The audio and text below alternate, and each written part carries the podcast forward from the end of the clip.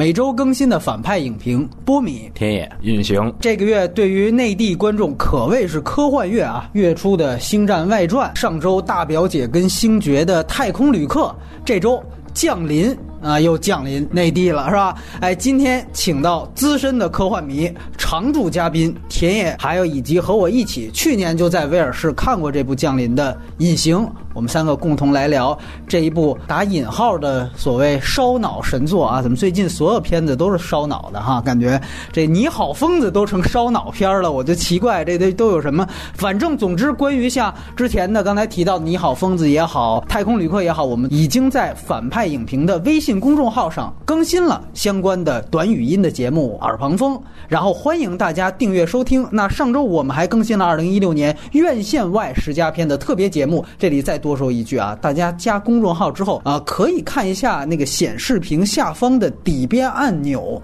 在左下角有一个叫“节目索引”的按钮，大家点那个可以直接看到我们大部分的节目，就像网页一样非常清楚，包括了马后炮、耳旁风，还有最近三十期的长节目。这个其实比你一个字一个字的输入关键字回复要方便得多。然后下周周中，我们还将在公众号第一时间，在今年的奥斯卡提名揭晓的时候更新一期点评提名名单的马后炮。有兴趣的朋友也可以期待一下，然后再次强调，各大平台是不会更新这样的节目的，而且长节目的上传时间以后可能也不太固定了。OK，接下来介绍《降临》的影片信息，《降临》的北美分级是 PG 十三。那虽然它有少量的 F 词脏话，但是呢，很不容易啊，这个也是一个老少咸宜都能看的电影。然后我记得之前南方周末写姜文拍《星战》，说里面很多词不让说啊，什么 stupid 不让说，盲人不让说，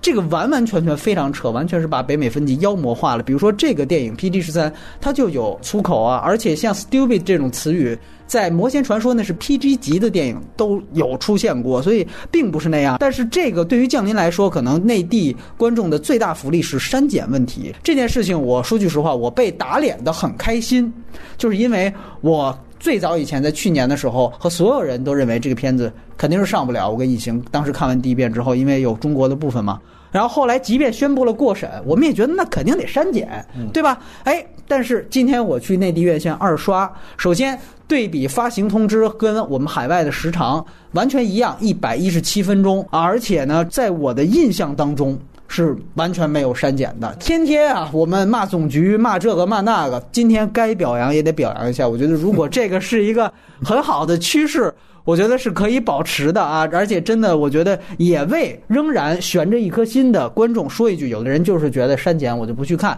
那反正我自己通过我印象当中跟海外版的对比是没有删减的，大家可以在这方面放心了。那这个其实真的太难得太难得了，所以多说两句。然后另外一个难得的当然是这个片子是二 D 版，而且在内地也只有二 D 版啊，没有转三 D。呃，这个片子是没有 IMAX 版的，剧目还是老样子，不推荐看，可能有裁评。但是我觉得字幕翻译这次，尤其是官方的字幕翻译，要吐槽一下。这次的译制还是译制《星战外传》的八一场，而且据说因为时间比较赶，这次是没有配国语配音的。所以这个可能是在这种主流的好莱坞大片里面是不多见的，但我估计以后会成为常态，因为会引进的越来越多。但是我觉得没有配音是一回事儿，但是这个字幕的翻译质量不够好，这个其实是要批评的。你这个不能说因为时间不够就怎么样。呃，出现了很多很多的错误。我举个例子，就是我自己看到的，就是最后大概女主角在旁白的时候，她就说：“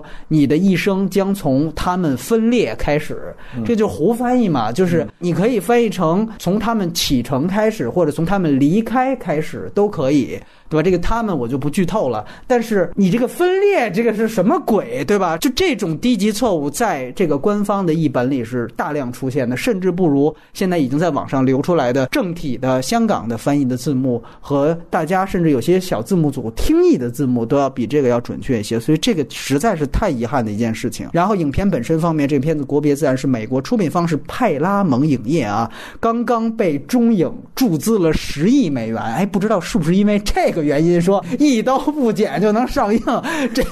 这个不知道有没有联系啊？然后表扬收回了哎，对，表扬收。但如果因此以后拍的片子啊、要都不删减，当然可能以后拍一片都是建党伟业，是吧？有可能。呃，这个降临是有原著小说的，也是我们今天为什么要请到田老师这样专业的科幻迷的原因，没有来自粉丝粉丝，原著的作者来自雨果奖和新云奖的得主特德·江，也叫江丰南，是吧？两种不同的译法。啊，原著的名字的汉化的书名叫做《你一生的故事》，这个其实是有汉化正版的，而且它是几个故事合编成了一个小册子，大家可以去看看。然后导演，我们应该是影迷非常熟悉的，可以说是魁北克双星之一的丹尼斯·维伦纽瓦。这个片子提醒一句，也是全程都在魁北克完成拍摄的。那么他也是之前大家很熟悉的《边境杀手》《宿敌》以及《焦土之城》的导演，这也是维伦纽瓦的片子第一次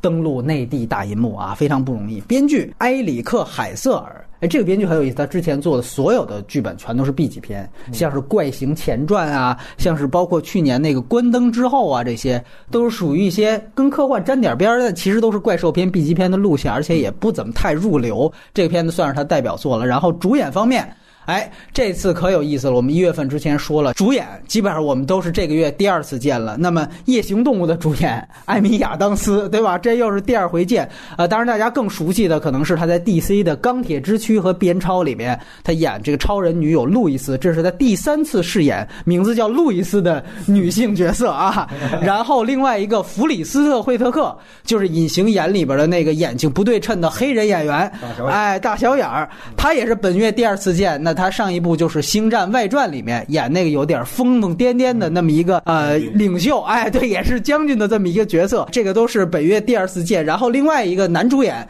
杰瑞米·雷纳。大家更熟悉的漫威宇宙里面鹰眼的饰演者，然后之前演过《拆弹部队》以及《谍影重重四》。另外一个比较大家熟的是迈克尔·斯图巴，这个是在《科恩兄弟》里面严肃的男人的男主角是他。然后包括《黑人三》，大家也是非常熟悉的一个这么演员，但是这里边存在感有限。然后这里特别说明一下。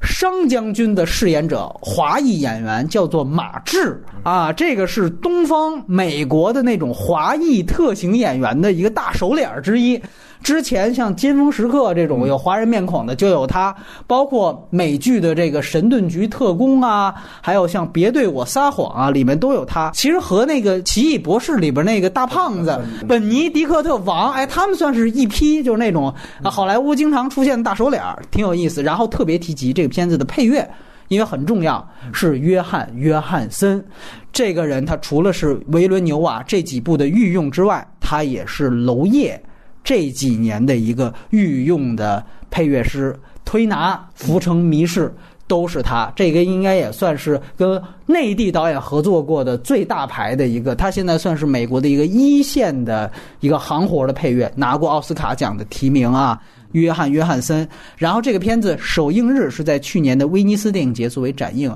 呃，成本是四千七百万美元。其实，在科幻片里面，这个成本对不算高，甚至可以算是中小成本都可以说啊，中成本和比利林恩的投资量级差不多，那个格局很小。然后票房。北美去年是双十一上映，然后最终的票房是九千五百万美元左右，没有过亿。然后内地是一月二十号，本周五上映，上映首日应该是不到两千万人民币的成绩。这个其实票房的限度其实也很有限，因为它赶上一个春运的这么一个低谷期，而且后面马上大片都上来了，所以说它应该最后的票房量级，甚至有可能连《太空旅客》的两亿多，现在能不能达到都是疑问手。但是不妨碍我们去聊这个电影。OK，这就是它的所有的影片信息。接下来进入到我们的打分环节，先请隐形来聊一聊。我打这个六点五分，不是因为我是第二遍看，我第一遍是跟波米在威尔士看的，但是我英文实在是太差了，所以第一遍看完之后。直接讲怒啐，当时就已经相约好了，回来要骂这个，要骂这片子。对，因为我当时看完，我说：“哎，这不是《地球停转之日》？” 对，我一直觉得那个很烂的那个片子。对，结果后来呃，是我录节目之前刚刚奇异博士导演的那个新版啊，对对对，就是我我说就是刚刚看完的第二遍，嗯就是看的还是那个港版的那个字幕，完了看完之后。我我一下觉得哦，我真的是落了好多关键点，就是完全没弄明白。看完之后呢，我对这片子是有所改观，但是我还是不得不说，就是这个片子我总觉得它不适合改编成一个电影，嗯就是它压根儿就不应该以电影形态呈现。但是呢，呃，最后呈现出来呢，你可以看到他做了很多努力，就是我觉得。以我各种的这种解读的这个去试图努力的之后，发现它确实内涵还挺丰富的。而在这种前提下，就是说作为一个这方面的爱好者，但是就推荐给这一类人，就是科幻片的，或者说是对对哲学或者是对什么有思辨这种爱好的人吧，可能看完这个片子。会觉得比较有意思，但是普通的那种，我就是爱看那种奇观或者什么的那种科幻迷，嗯我觉得可能真的在这片子里你体会不到这种乐趣。对，大概是这样，就是六点五分啊。OK OK，来，我们听听田老师的。我之前的打分大概是呃七分左右啊，然后为了这个节目效果跟影评有所区分，然后对我给他打到七点五这样吧啊。首先就是给自己贴一个标签吧啊，就是是一个那个原著粉丝啊，特德·江的粉丝。当然，这个原著党其实是站在一个十字路口啊，就是我可以说我是原著党，所以我讨厌这个，或者是我是原著党，我喜欢这个。嗯其实怎么讲都行，但我或者说有一种情怀吧，我比较感动，就是特德·江的小说也变成电影了啊，这种感觉还是很好的。然后整个观影的体验对我来说也还比较愉悦啊，然后所以就给到七点五分这样一个分数。推荐人群的话，首先肯定还是推荐给相对文艺的观众吧啊，就是其实特德·江的小说，包括这个电影，它的那个内核其实是有一点点呃小粉红、小文艺的啊，类似那样。然后呃，诸如此类吧啊，就是它它其实是一个偏女性视角的那样的一一个主题，然后还有科幻粉丝吧，然后就像那个刚刚已经讲的，就是那种呃期待奇观类的那种科幻影迷的话，你可能看这个电影就会有一些失望，但是那比较喜欢科幻文本这件事的人看的时候，他他一定会喜欢，一定会喜欢。然后最后一类人群推荐给高三的中学生，这样啊，对啊。哦 对，因为他那个中国的英文教育比较差啊，然后我就英语特别不好，然后那个口语和听力尤其不好啊。但你看那个外星人的这个语言，它呃文字和语言是分开的啊啊。然后女主角虽然她的口语很烂啊，但你看她读写没问题啊，所以后来 后来和外星人也实现了很好的交流，所以就是那个嗯，哪怕是哑巴外语啊，学好一门也是走遍宇宙都不怕，类似这种，高中生也可以看一下。行，这个推荐还蛮有意思的。我的打分跟隐形一样是六点五分，那我是站在导演维度了，因为我跟以前的胶片还有田野，我们都是觉得其实维伦纽瓦是一个在他这一辈的导演里面特别有大师气象的一个人啊。我们都知道跟他同代的可能扎克施耐德呀、马修沃恩，包括 J.J. 艾伯拉姆斯啊，对吧？但是我们觉得可能那些导演，呃当然马修·沃恩我很喜欢，但不得不承认，他们爆米花片的属性都特别强，然后其实都特别的更偏行活，尤其像 J J 这样的，虽然都有自己的好像的一些影像风格，但是说真正的对于影像的掌控力，包括把影像跟文本结合在一起的能力。总是感觉维伦纽瓦比他们要稍强一些，所以说这么多个同类导演里面，我们其实一直我就记得原来跟胶片聊，我就记得有一次特别印象深刻的是，当时是囚徒的资源出之前还是怎么着，当时我在华兴对面的麦当劳跟他碰面，然后他拿一个 pad 正在看宿敌，我就说，哎，你看这个干嘛？他就说我希望在看囚徒之前再把宿敌过一遍。就是我们其实对于维伦纽瓦是这么高期待的一个人，那在这样的一个维度下，当时我在去年年底在英国看的这个。降临的第一版本，说句实话，我是非常非常失望的。现在其实也失望，就会觉得在他的导演维度里，其实我现在还坚持这个定论。我觉得在他的导演作品里面，他这个算其实水准相对来说比较低的一部，这个是我的一个判断。然后。他马上要接棒斯科特拍《银翼杀手二》，其实已经拍完了。站在这个高度，我也觉得《降临》无疑是失望的。呃，其次就是。当然，我是在一刷之后被一个很好的朋友疯狂安利了这个原著小说。他是特德·江的粉丝，跟田野一样。那我就在他的疯狂安利之下被迫看了。我是一个不太看原著的人。呃，确实，我必须得说，这个片子对于小说的改编幅度可谓是不小，它加了很多东西。但是我还是老的标准，我打这个分数呢，不是说因为它毁了原著，或者是因为它升级了原著，跟这个没关系，完完全全还是从电影本身出发的。但是我们到时候，比如说田老师他愿意从这个角度去谈，最后我推荐给女性观众这个片子，我觉得其实本质上和《太空旅客》是一个套路，或者说是一个方向。我举个不恰当例子，可能都是有点男默女泪的那种科幻片。浮游，我们另外一个嘉宾特别特别喜欢这个电影，那他形容这个片子是像女性像 A V 式的女性向的科幻片，哎。反正虽然我也不知道女性向 A V 是什么样，没看过，但是我觉得他这个描述非常的酷炫，哎，非常酷炫，非常有意思，哎，能做琢磨。我觉得对于爆炸式的那种科幻片特感兴趣那种直男观众，可能这个片子真的吸引力是不大的啊，就没有太多的奇观，可能你看完了还会觉得节奏怎么这么慢，对吧？怎么怎么这么拖沓啊？事儿是不是没讲清楚？这可能都是你吐槽的点，所以。想去看奇观的，像我们之前跟隐形聊的《奇异博士》那种，那可完全不是那类的电影。所以说，这个区分一下。然后接下来我们的节目流程会分亮点和问题，也就是传统的优缺点来聊电影本身。之后我们聊聊维伦纽瓦的电影以及科幻片改编这些话题作为外延。最后，强烈建议，如果你没看的话，就千万别再往下听了。这个如果剧透了。你其实就不太用看了，对吧？除非你是一个看过原著，然后还没看电影，那我觉得也最好保持一定的神秘性，对吧？因为我说了，它其实跟原著还不太完全一样。现在开始我们就剧透了，呃，如果还听我们就不管了。然后接下来原来都是分低的，先说缺点，这回我们倒过来。分高的先说缺点，分最高的是田野，你先来聊聊缺点，然后我再来聊优点，然后最后隐形来聊缺点，还是二加一的形式。请缺点肯定是有了啊，其实那个你要让我说的话，我说缺点其实能能说的比那个优点要多啊，但我我我我始终就是不想说是吗？没有没有不行，没有 就始终就是我在夸一个电影的时候吧，我就特别不会夸，那时候反而不知道说什么。它就作为一个科幻片，核心的话是差在哪儿呢？就是刚刚那个隐形提到。关于奇观这件事啊，就实际上，比如说，我想拍一个文艺的科幻片，但是我想做奇观，能不能做？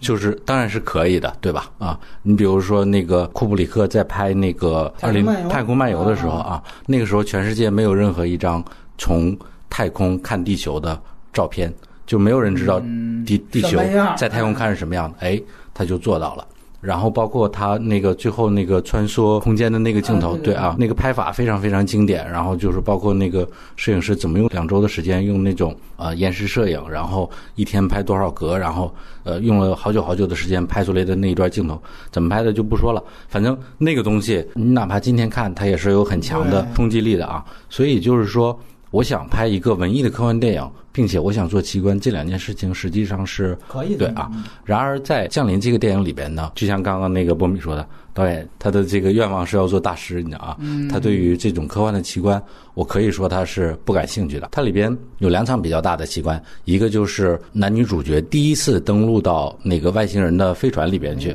但是他是隔着一个呃像玻璃或者是怎样，反正是隔了一个结界吧，嗯，和那个外星人交流啊。那个东西一开始是先做了一个器官，是呃重力场的反转，就是有一个九十度的反转啊。这个东西，二零零一太空漫游弄过，然后更早的时候，俄罗斯有一个，我忘了那个片子叫什么，但反正也很经典，也有嗯都用过。那个时候他们可是没有特效的，是用这种纯物理的方法，我就要做一个那样的镜头，并且人家可以做到。那我们在今天这种特效无所不能的时代，还在。玩这种东西相对来说比较老旧，嗯，然后一个像呃像玻璃或者是面板一样的东西和外星人交流这件事情，詹姆斯卡梅隆一九八九年拍《深渊》的时候用过，所以你就看他前面的呃，如果我们把这个呃他和外星人隔着玻璃交流这个东西给它定性为从第一类到第三类接触，啊，这三类接触的时候就没有他自己的真正的脑洞啊、想象力啊这些东西没有。就相对来说都是都是一个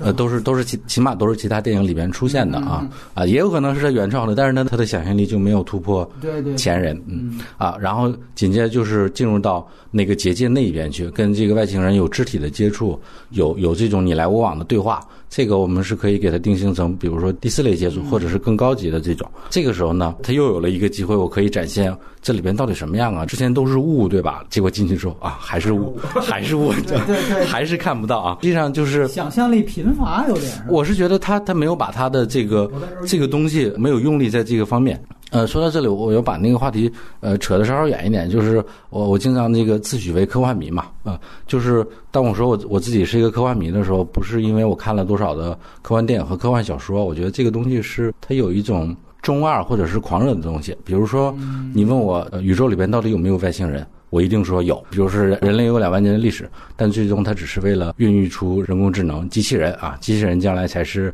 宇宙的主宰，人类的使命只是催生更高级的人工。垫脚石，哎，对，没错啊，呃，虽然我我年纪已经比较大，但我仍然很中二的坚信这些事啊，这就是我作为一个科幻影迷的情怀。嗯，艾伦纽瓦他就一定不是科幻影迷，因为他的那个呃块垒或者是世界观里面不存在这个东西。我觉得从这个维度来说，他可能还不如德托罗拍《环太平洋》的时候，他在完成他自己关于一个机甲的想象，但是他在这里边他还会加他自己的东西。嗯，我觉得就是从这个维度来说，他甚至不如德托罗这样。你觉得诺兰有吗？呃，我觉得诺兰是有的，哦诺兰是有的，对，嗯。然后还有一个呃小点，就是那个关于呃外星人的这个文字的呈现啊啊，那个东西是严重不符合我对那个东西的想象的。OK，嗯，对就是基于小说的想象，对，基于小说的想象啊，还有一点就是里边关于这种它跟小说不一样的那个后面延伸出来的那个线啊，就是一定要把这个东西扩展成一个所谓的各个国家的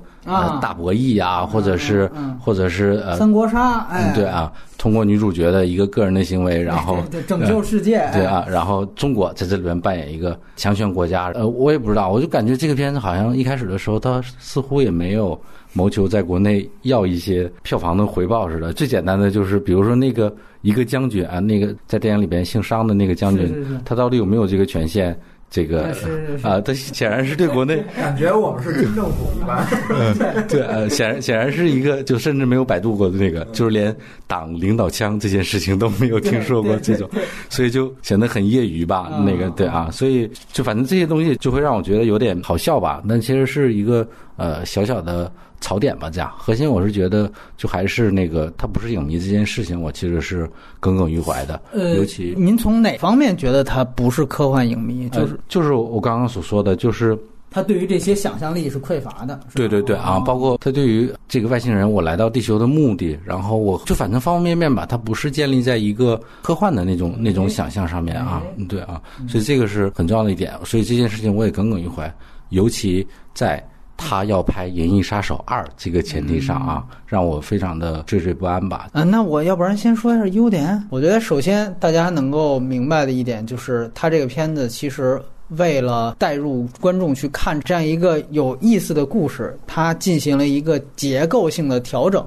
那最大的一个的时候能不能不要这样敷衍啊？哎呀，真是的，好吧，我直接说，就是其实呃，错位时间轴，嗯这个我们都能看出来，我就剧透了啊，这个本来就是你听到这儿活该了，就是错位时间轴。那么我们都知道，这里面他前面制造了一个误导，以为他丧女这个事情是回忆线。但其实最后告诉你它是未来线，那么这个其实呃你应该说也不太常见，但是如果你呃没看过原著的话，你跟着他走，你还会觉得非常有意思。那么他其实为了这个，他也做了很多精巧的设置啊，这些设置其实是小说没有的，比如说他放了一个 鸟笼，这个其实非常好，就跟寻龙诀一样，对吧？我们探墓的时候，就那种盗墓的人都会弄一个鸟笼，他这个也一样，就是说科学家那儿放一个鸟，然后以那个来生物真正的比仪器可能要更重要的来测试是不是适合地球生物来生活的那样一个环境，在那个腔体里面，对吧？它的官方译本用的腔体。那么 OK，这个非常好，但是与此同时，当他把两双线准备合一告诉观众的时候，他把那个鸟作为了一个非常好的，就是孩子画了一个画儿。让你一下子明白，那只有有这个鸟，你才能明白哦，这件事情已经发生了。所以这个画是在这个主线之后的。这个比你像我举个非常简单的例子，就是大家如果回去去看宁浩的《心花怒放》，它也是一个典型的错位时间轴，那个是把呃过去让观众以为是平行的，以为是现在。对吧？那最后发现哦，那原来就是他的前妻，黄渤的前妻。那那个是用了一堵墙，但是你会发现，无论是就这个符号的作用，还是它叙述的啰嗦程度，其实要比这个要繁杂的多。当然，我当时第一遍看完，我就跟隐形说：“我说我总觉得作为科幻迷的宁浩，他是不是其实早就看过特德·江的这个原著，然后获得了相对应的灵感呢？这个我不知道，这个是瞎说的。但是从心花怒放，同样也是错位时间轴，宁浩也经常玩在时间轴上耍概念的。你会看到维伦纽瓦在这上面，它其实是有很多的这种精巧的设计，而且它。描述这个时间轴的技法，其实是要比国内像的一流导演要纯熟的，这个是他很大的一个亮点。而且我觉得到最后，其实呃，大家都觉得中间他的。节奏是有问题的，起码我是严重觉得它有问题的。但是你最后有这么一下子，其实是挺往回拉。尤其如果你不没看过原著小说的话，其实会会给你拉分。哦，哦原来 OK，那我大家还会根据你这个结尾再回去，再有这样一个欲望去捋一下你前面可能我觉得有点稍显啰嗦的这些说教和科普。那我会觉得 OK，我在这样的一个情况下，我再把因果颠倒一下。而且我觉得最好的一点是这个片子。其实我们讲整个你一生的故事，他在说一个什么事情？其实他在说人类的思维方式和外星生物的思维方式是不一样的。那这里面其实他设定了一个环节，就是说这个七只桶或者七只怪，它其实不是以人类的这种顺序的因果论的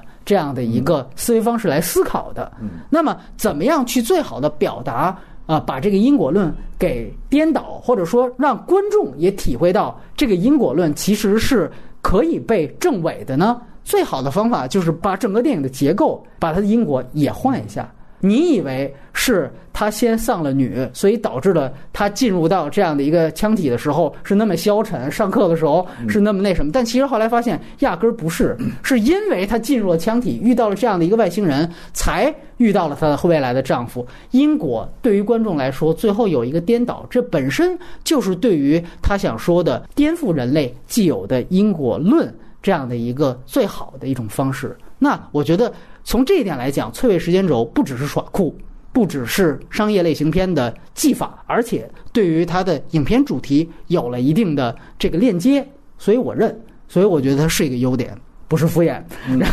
然后第二点优点，我觉得前三十分钟我超喜欢。嗯，这前三分钟是绝对一流的科幻片拍法。你如果注意到的话，真正七只桶出现是第三十一分钟左右。前三十分钟，维伦纽瓦采用了一个非常好的方法，他把所有的外星人，甚至把那个贝壳全都留白了。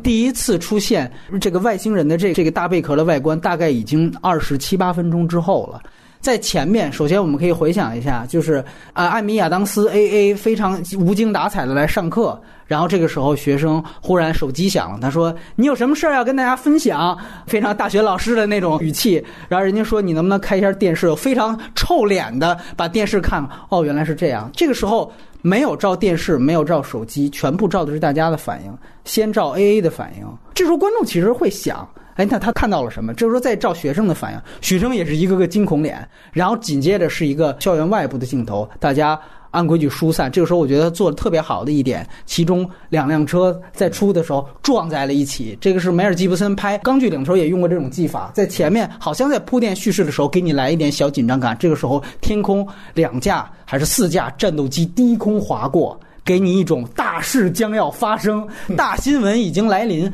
但是在这样的一个情况下，外星人什么样子始终是留白的，越留白，大家就越期待，就越想看到到底是什么。我就跟着他这个感觉走。后来那个黑人出现，也是给他一支录音笔，镜头就是给录音笔的特写。结果听到了那个非常鬼魅的声音，也没知道这个人什么样，你就想哇，那这个人什么样？你想去吧。所以我觉得一直到最后。呃，他又很会拍雾霾嘛，穿越雾霾，最后来到了，包括那个直升机降临他们家，这本身也是一个很有降临仪式感的那样的一个拍法，对，X 档案一样的那个东西，对，整个的这前三十分钟，这个氛围特别棒，我觉得真的特别棒。当然，这个是优点，也是后面的缺点，因为我觉得留白它其实制造的就是一种未知感嘛，而未知感其实是能带来恐惧、期待。这些东西全都由于未知才出现，那当他三十一分钟那俩大触手一样东西咔咔咔一出来的时候，其实我第一次看的时候没看小说，就想，哎呀，这我就讲这样啊，哎呦，就这个呀，看了完脱了裤子让我看这个，一下子全面对章鱼章鱼哥来了俩，所以就觉得一下子全卸了，未知感被打破了，范儿没了。当然了，后来我明白了，如果他不具象化的话，这故事压根儿没法讲，嗯对吧？他讲的本来就是交流，但是我想的就是，那你逆推回去，就是你其实如果最终必须要呈现这么一个交流为主题的故事，前面这么铺。是不是就有点太拿范儿了？嗯，就这个，我觉得它前后确实是这个风格不太统一的。最重要的第三点，其实我倒觉得这是优点，什么？就是这个政治的沙盘推演这个事儿。我个人当然啊是比较喜欢的。首先，我觉得有一点小说没有加，它加了，这个我觉得是正常的。我觉得即便你讨厌政治这条线，我觉得也应该肯定这点，它加了社会反馈。嗯，在小说里面完全没有，出了这么大事儿，社会各界反应什么？小说没有，小说没有，我觉得可以没问题。但是作为电影的话，它让普通观众接受，你这是电影合理化所必须要做的啊。宗教团体什么反应？政府到民众什么反应？所以你看，它这里出现了有宗教团体就自封了，嗯啊，就疯了，就就耶稣降临了，哎，这就很有意思。然后包括各国的反应，对吧？起码到反应这块，我觉得都没问题。包括还有打砸抢，你知道这个其实我觉得都是非常合理的想象和推演。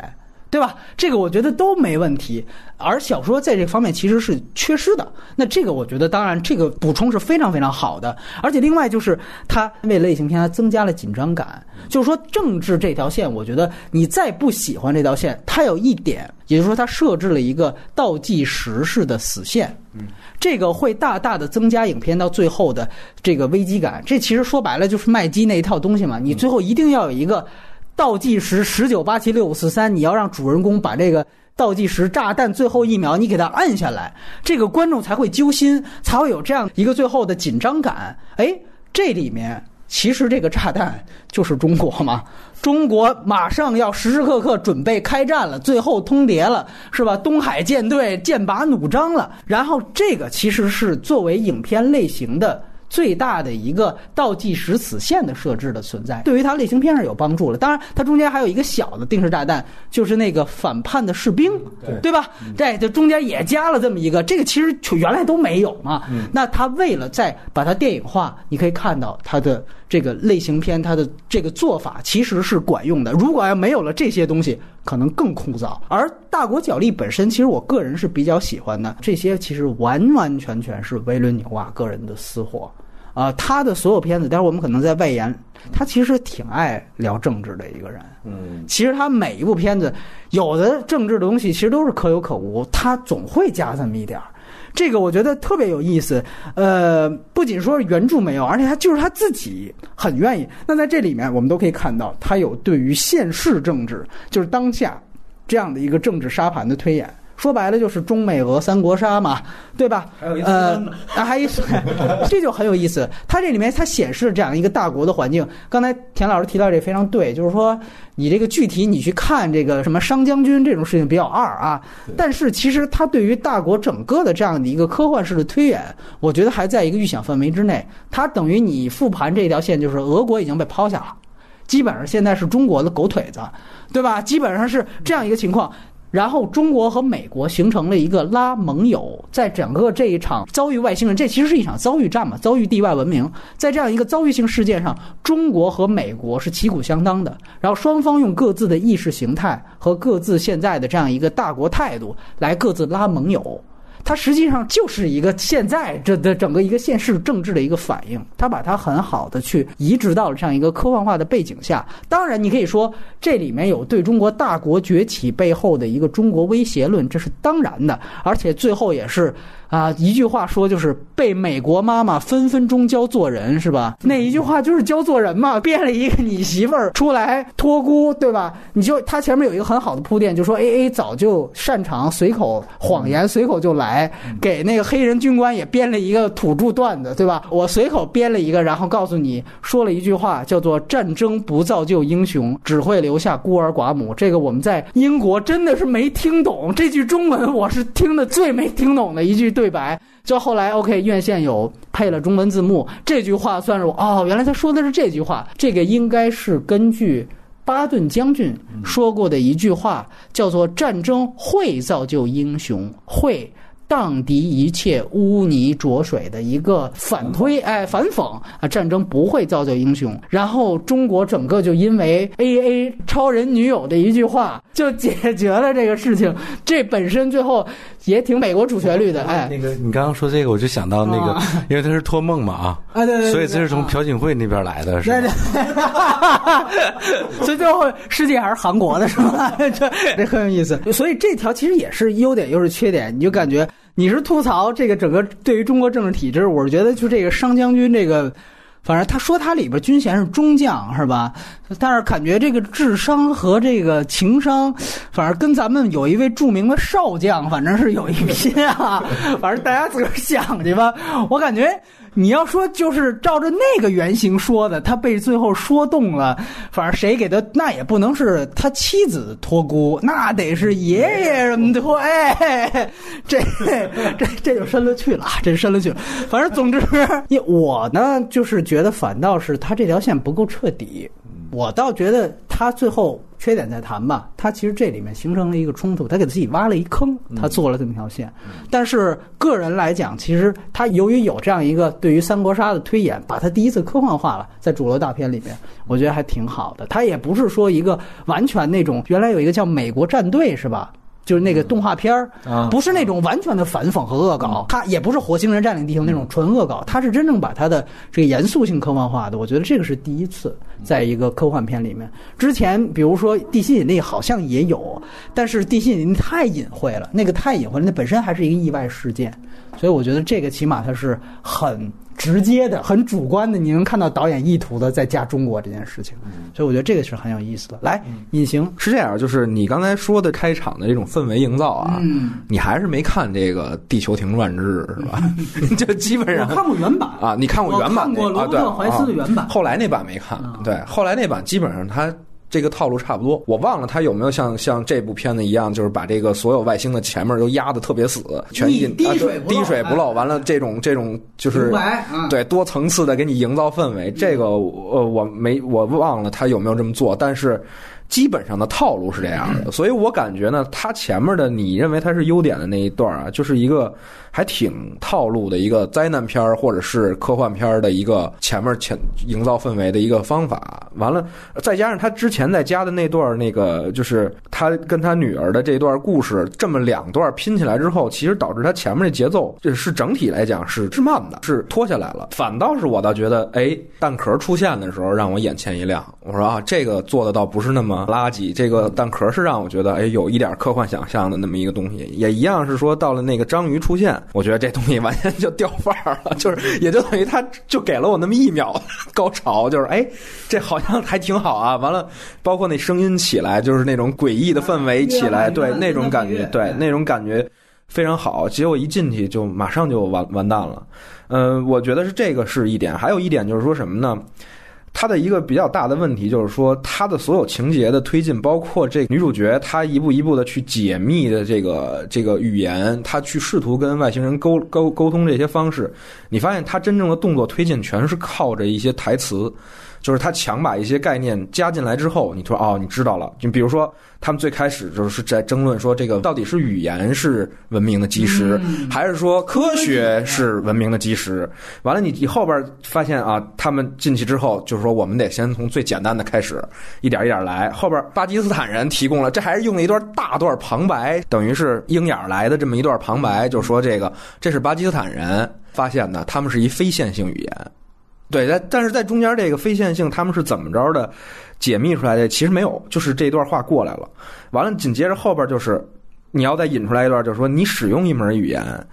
你就会用这门语言的方式去思考问题，你的思维就会转过去。那这一下的话呢，你就知道哦，原来这个女主角的这个能力是来源于这个，是是这样打开的这她的这个这个能力。完了，你再往后呢，他就说我给你把锤子，完了你就看什么都像钉子。这个时候是后边的整个的这个零和博弈和非零和博弈的，就是这，也就是所谓就是大家造巴别塔嘛，对吧？就是各国开始你说的这个这个大国角力，哎，大国角力这条线，嗯整个起范儿这块儿，就是还是这几句台词，就是它所有的东西都是靠的这几个概念硬直上来。它中间的这些跟外星人沟通也好，或者是说他们在这个文字上面得到发现或者什么的这些东西，其实就是一个我们像看以前。那个香港的一些武侠片儿，就说这哥们儿原来什么都不会，现在有一老师傅，咔咔咔教他练拳，一段蒙太奇过去，行过了，就是所以这我觉得是也是可能是不是田野刚才说到的，就是说这个他没有在科幻的点上去使力的一方面，我觉得是不是这个是不是有这么一个点？我当时的感觉就是，我说啊，那你是科幻的话，你其实没有在讲这些的东西，你反而是就是说你台词就到了，所以我看完之后，我的感觉就是说。我对原著产生了一个特别大的兴趣。我说这是很文学性的东西，那它不是一个电影性的一个表现方法。对，应该在这块儿做戏。我是觉得它这个缺点在这块儿吧，大概嗯，基本上是。嗯而且观影体验上，它确实是一个比较反常规的一个套路，就是前面是非常慢的，但是你要是最后全部都看下来的话，你突然间有一个解码快感。OK，那田老这边有什么补充吗？波米刚刚提到的那件事儿啊，就是这个呃大国博弈这件事情，哦沿着往下说啊。呃，先说那个特德·江啊，特德·江他作为一个科幻作家，他比较特殊啊，我们可以套一个这个日本漫画的概念来形容他，就是呃，如果我们把那个海因莱因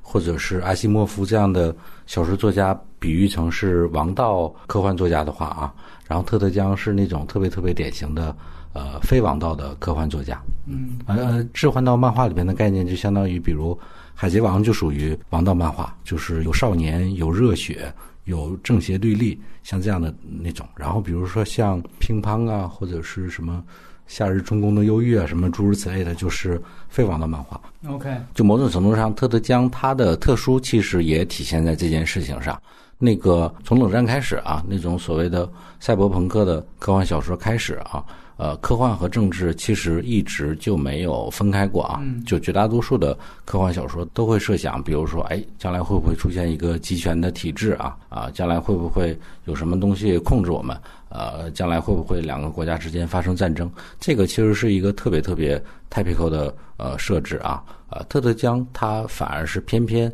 没有类似这样的设置的啊。他的小说的母题永远都是，比如说什么呃宗教啊、母性啊、宿命感啊，其实都是一种非常非常个人体验的、像内传的这样的一个小说。所以它的特点就是这样的。我我先说一个事儿，作为对田老师的回应啊，你提到的就是说特德·江他是一个小说作家，他恰巧是没有政治的、去政治化的，呃，或者说他恰巧东西不同点就在这儿。对吧？的确，我另外那个朋友说，他说特德·江最好的一点是什么呢？是说他不在欧美的那样一个小说的圈子里面，嗯。利用和标榜自己的华裔身份，嗯嗯。所以我们去想的一个天然的事儿就是，如果你没看过小说，你看这个片子，你一定会觉得这个里边中国的东西全都是特德·江这样一个华裔小说写出来的，但其实根本不是，小说里一点没提中国，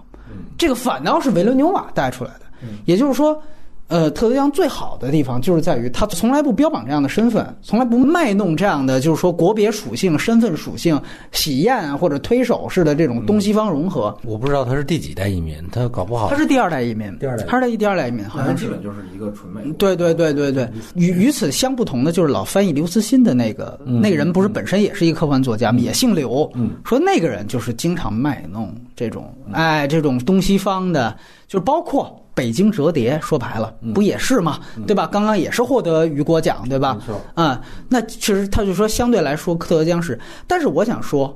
这个通通是站在原著论的角度来说的。就是说，如果今天我们讨论的还是降临的这个电影的话，他小说跟他跟他其他小说家不同，这个不作为我看这个电影的一个标准。就我还是说看一个，OK，他的作者其实我认同的是维伦纽瓦。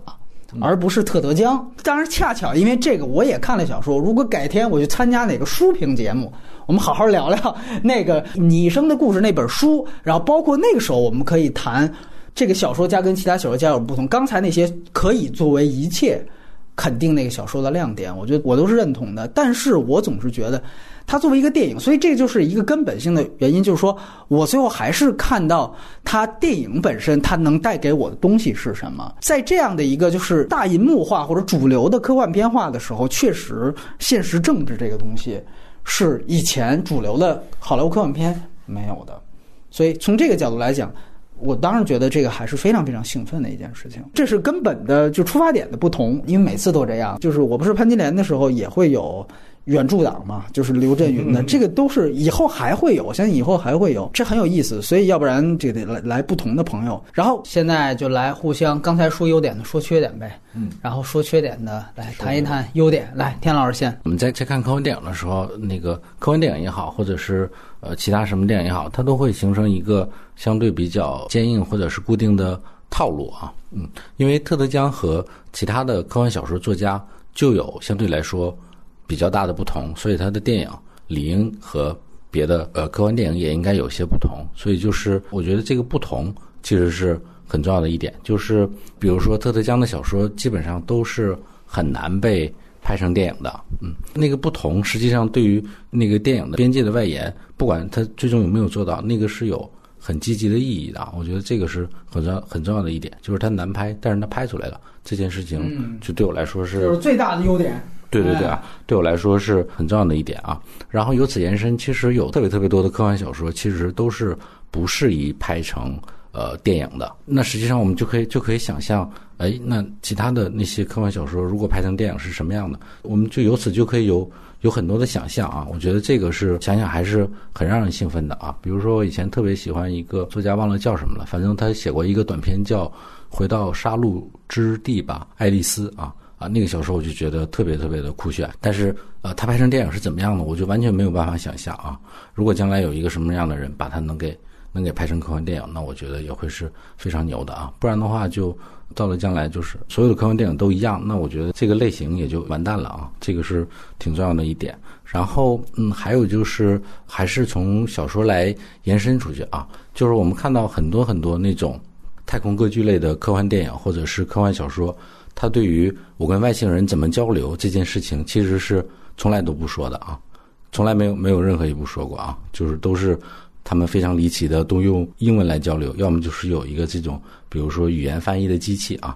啊，但实际上这个这件事情是还还有就是世界之战那种上来就打，对吧？上来就打啊，对，用肢体交流这种啊，呃，从小说到电影，这个其实是唯一一部真正的实打实的表现，我跟外星人应该怎么交流的，然后他的语言是什么样的，就这件事情是通过呃《你一生的故事》这部小说以及电影。呃，降临来完成的啊，这个对于科幻迷来说，我觉得是非常非常重要的一件事啊。我暂时先说这么多啊，我等下想到了之后再继续补充。对，嗯，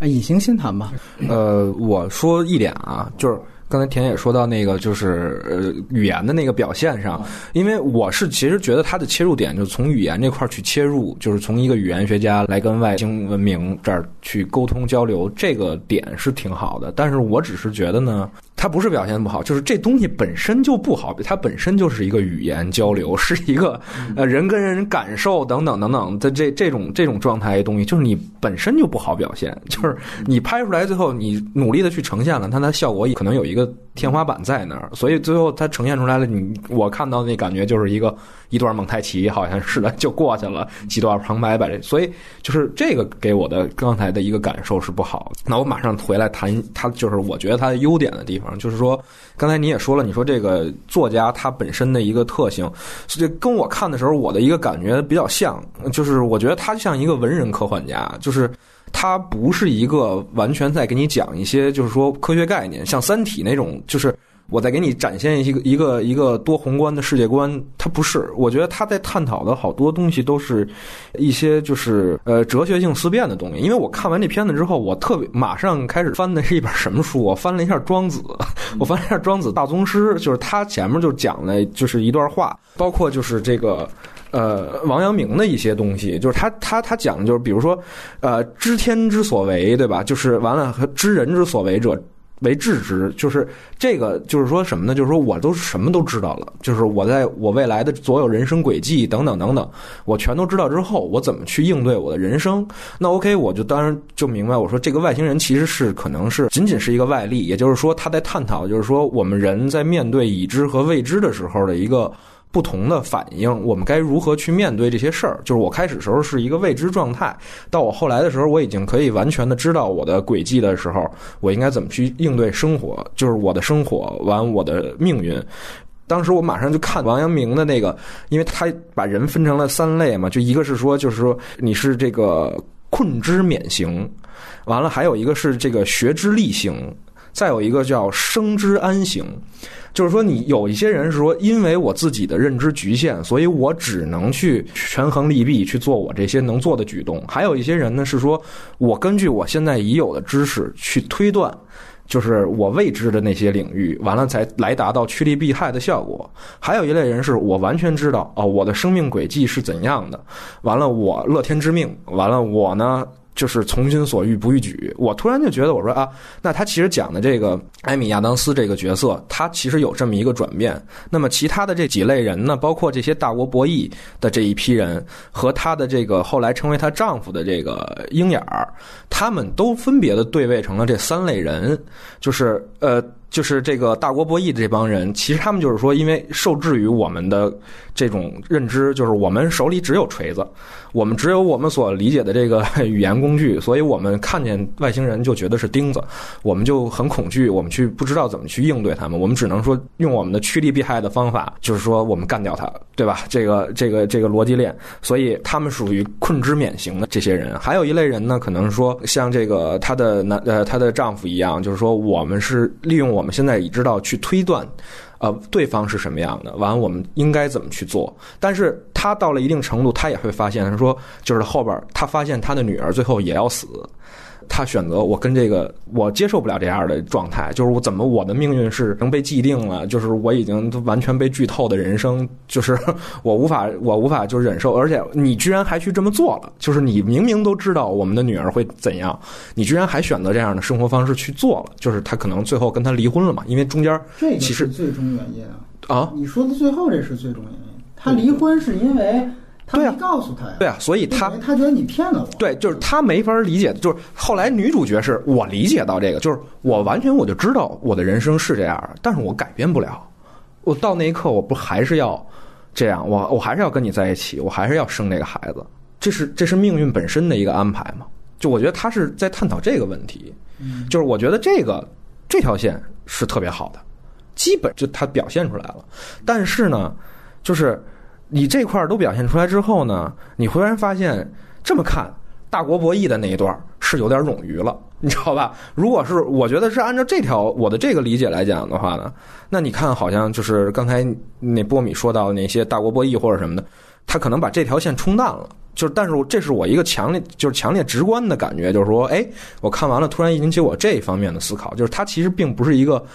关于宇宙。关于这个外星文明或者什么的，它仅仅是一个人对于已知未知的探讨，这么一个主题下，我的一个思考，我觉得哎很有意思。它是一个很哲理性的一个东西，对，并不是说一个纯科幻的东西。对我觉得它这点是一个非常大的一个优点。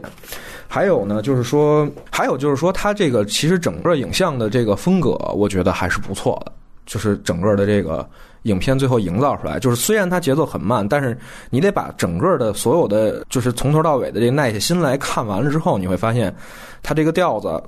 它的整个的这个镜头上的运用，或者说是，呃，一些具体的东西塑造，包括就是说，他到那个，我倒反而觉得他到那个船舱里边，你只能是去虚化它，因为那个东西不重要，那个东西只是一个，他甚至应该更想办法去虚化那些东西，完了你才会让你往一些主题。当然，我这解读可能是一家之言啊，就是说往一个主题上去思考。你是说不应该把外星人？呃，描绘那么清楚啊？对对对对对对对对，就是这是这样。对，但是它还基本还是在模糊这些东西嘛，对吧？就是呃，我觉得它整个的这个这个质感和氛围吧，在呃在这个角度上还可以。但是除了那个大国角力的那个冗余以外，对，这是我觉得它的优点的这个地方吧。我觉得挺有意思的，因为我觉得它最大的问题就在这儿。OK，再说问题，那我觉得其实这个片子就是有两个比较，我觉得自相矛盾的地方，一个是由视角带出来的一个比较混乱的问题，就是我觉得它首先是有一个我我们都注意到，就是它中间突然一下子，刚才隐形也提到了，鹰眼出来来一段旁白，啊，那个我也呃，这个其实是一个就是剧作上的一个完整度的很大的减分嘛。你这个其实就是视角的混乱嘛，就是你通篇都是女主角视角，然后通篇都是以她的主观的视角，甚至是她的知你都把它拍出来了，你就是以她的视角，然后突然一下子来那么一下子，这个其实我觉得就暴露了一个非常大的问题。也刚才两位已经谈到了，就是说小说里面最重要的部分是关于语言这个事儿。那他要把这个东西呈现给观众，他没别的招儿了，他只能来这么一段科普，他没有更好的办法，所以他牺牲了影片的完整度和视角的统一性，中间来那么一段，然后其实就是生塞给观众。那这个其实你可以看得出，他这个方面其实有一点不统一。但我觉得更重要的一个不统一，其实两位刚才已经谈到了，说白了就是。大国博弈的这他自己新增的这条宏观线和他微观线本身的一个根本性的冲突，这个我觉得其实是有的。就说白了，他宏观线，我总结为他其实想说的就是通天塔的这个事情。通天塔不只是说我们与地外文明有一个交流的过程，互相猜忌啊，这样一个后来到和解，还有一个由于有这样一个遭遇，各国之间也不信任。那这是一个。本质上，这个主题是一个通天塔的主题，而母女线的主题其实是一个宿命论的主题。就是说，最后这个女人她一步一步的怎么样认知到自己认命了，怎么样去像或者说像以行说的更高大上一些，怎么样叫乐于天命这个事情，这两个我觉得是两个事儿。嗯，他在这个电影里面，我没有看到更合适的结合点。我觉得是这样，就是说这其实是两个主题，所以这个其实又有一个根本性的冲突。那它其实这个问题是比旁白的冲突还要大一些。而且另外一个就是刚才我们提到错位时间轴这件事情，错位时间轴其实刚才也提到，它其实是想通过这样的一个方式去让观众可以去小小的怀疑一下自己一如既往的人类思维，就是这个因果论这个事情是否存在。但是我总觉得它新加了一条线是什么呢？是说。三千年后，这个七只桶出了事儿，所以说呢，他们先等于先来地球，是来这个等于是哎买份保险，所以说白了就是先养个儿子，把他给养壮了，等自己的种族老了，有人能帮衬一下，说白了不就是这么一个事儿吗？对吧？先传道授业，这么铺垫一下。呃，说句实话，你会看这整个就是一个因果链条啊。对吧？这整个就是一个因果链条，这本身它新加的这条线就是因果论的。我会去想，如果呃七只桶他们的整个思考方式根本就不是按照这条线去推的话，这条线它是否成立？这是问题一，就是我思考的问题一啊。两位也可以去讨论。另外一个，我觉得更大的一个问题是在哪儿呢？就是说，你会发现，其实七只桶做这样的一个行为，是一个非常有主观能动性的行为。就是说，说白了就是。七只桶由于他也能够预感到未来，他早就跳跃了时间这条线，所以他早就知道自己的三千年后这个种族会有一个劫难，那他是选择要解决这个劫难的。于是他来到了地球，来开始为他三千年之后这个劫难来做铺垫。这一个能够预知未来的种族，是放大了他的主观能动性，从而诞生了这样一个故事。但是女主角也拥有了预知未来的能力之后，选择了认命。那这是为什么呢？为什么两个不同的种族拥有了同样的能力，却有截然相反的选择呢？这个在这个影片当中没有解释，这块是空的。但是我会试图把这两个不说两个人吧，就把这两个当做两个种族，我会把它对比起来看。你其实没有给答案。你试图解释一下，我觉得都 OK 的。你你大家如果比如说现在谁来出一个解释，因为什么什么，我觉得也挺好。但是那是你的解读，影片本身应该给我们这个答案。你来谈一下。啊，他那个电影或者小说，它里边强调的那个点啊，还是就就单说电影吧。嗯电影里边他强调的那个点不是因果逻辑，是说将来的事、现在的事、过去的事是同时呈现在我作为一个个体面前的啊嗯啊嗯，就不是说我改变将来的事啊，我改我我要做改变将来的这个事是一个将来时啊，这件事情它将来一定会发生，是因为我我早早就已经看到了啊，它不是说因为我先看到了三千年后我会怎么样，然后我要在这个时刻来，我这一时刻一定会来。是因为我在比如说一千年前我就知道我一千年后一定会来，然后解决三千年之后的问题，所以就是大体类似于一个四维视角，就是说我的整个生命时间线都其实有一点类似，但是我们可以尽量不往那个上面套啊，因为它本来就不是不是那种特别特别硬的，要、要要把这件事情捋得特明白的啊。它就是四维视角，我都认同，没有问题。问题就是在于，其实几千年之后，什么算作宿命论的一部分？其实田老刚才这个意思我非常明白。说白了就是，我们的宿命本该不是三千年后完蛋，对吧？我们的宿命本该就是三千年后人类来救我们，我们只是把这个事情照着再做一遍。但是这个事儿不是你编剧说了算的吗？就是你在这样的一个事情上，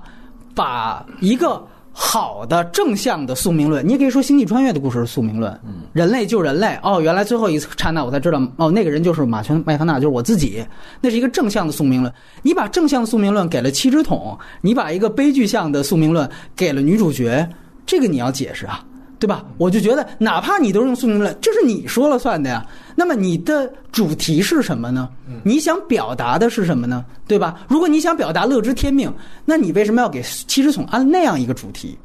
对吧？你为什么安一个正向的宿命论？所以这个是我想说的，而且这里面它其实牵扯到了另外一个问题，我也一直在思考，所以也很想听两位的看法。就是女主角最后她在结尾她认命了，这个动机到底充不充足？因为他最后你没有讲到他跟七正，比如说他突然意识到了，哦，我能预知到未来了，然后我也知道我女儿会诞生，而且会夭折。说白了，那么我没有说试图去，比如说去问问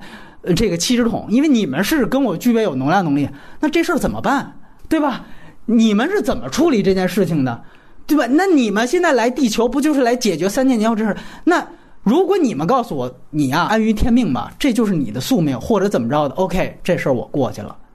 这是一种解决方法。还有一种解决方法是，我试图挣扎。我觉得宿命论，我必须强调，什么是最好的宿命论？俄狄浦斯是最好的宿命论，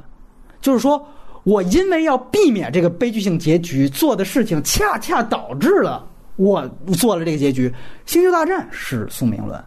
我因为要努力的成为一个好的绝地武士，反倒最后急功近利的堕落了。那最后成就了我儿子，然后最后有那样一个在第六部结尾的一个，那那个是一个宿命论，就是我必须得有主观上的反抗，这个反抗最后反倒与实际结果形成了一个巨大的荒谬论，这叫宿命论。但是这个片子里面女主角压根儿就没有反抗，没反抗就认了。那我会去想，那他为什么没反抗？你前面的整个两个小时的人设没有说服我，这个人压根儿就是一个听天命的，就是按照隐形刚才的说法，这个人可能会分三种，是吧？有三种反应。如果他知道了这个未来的话，那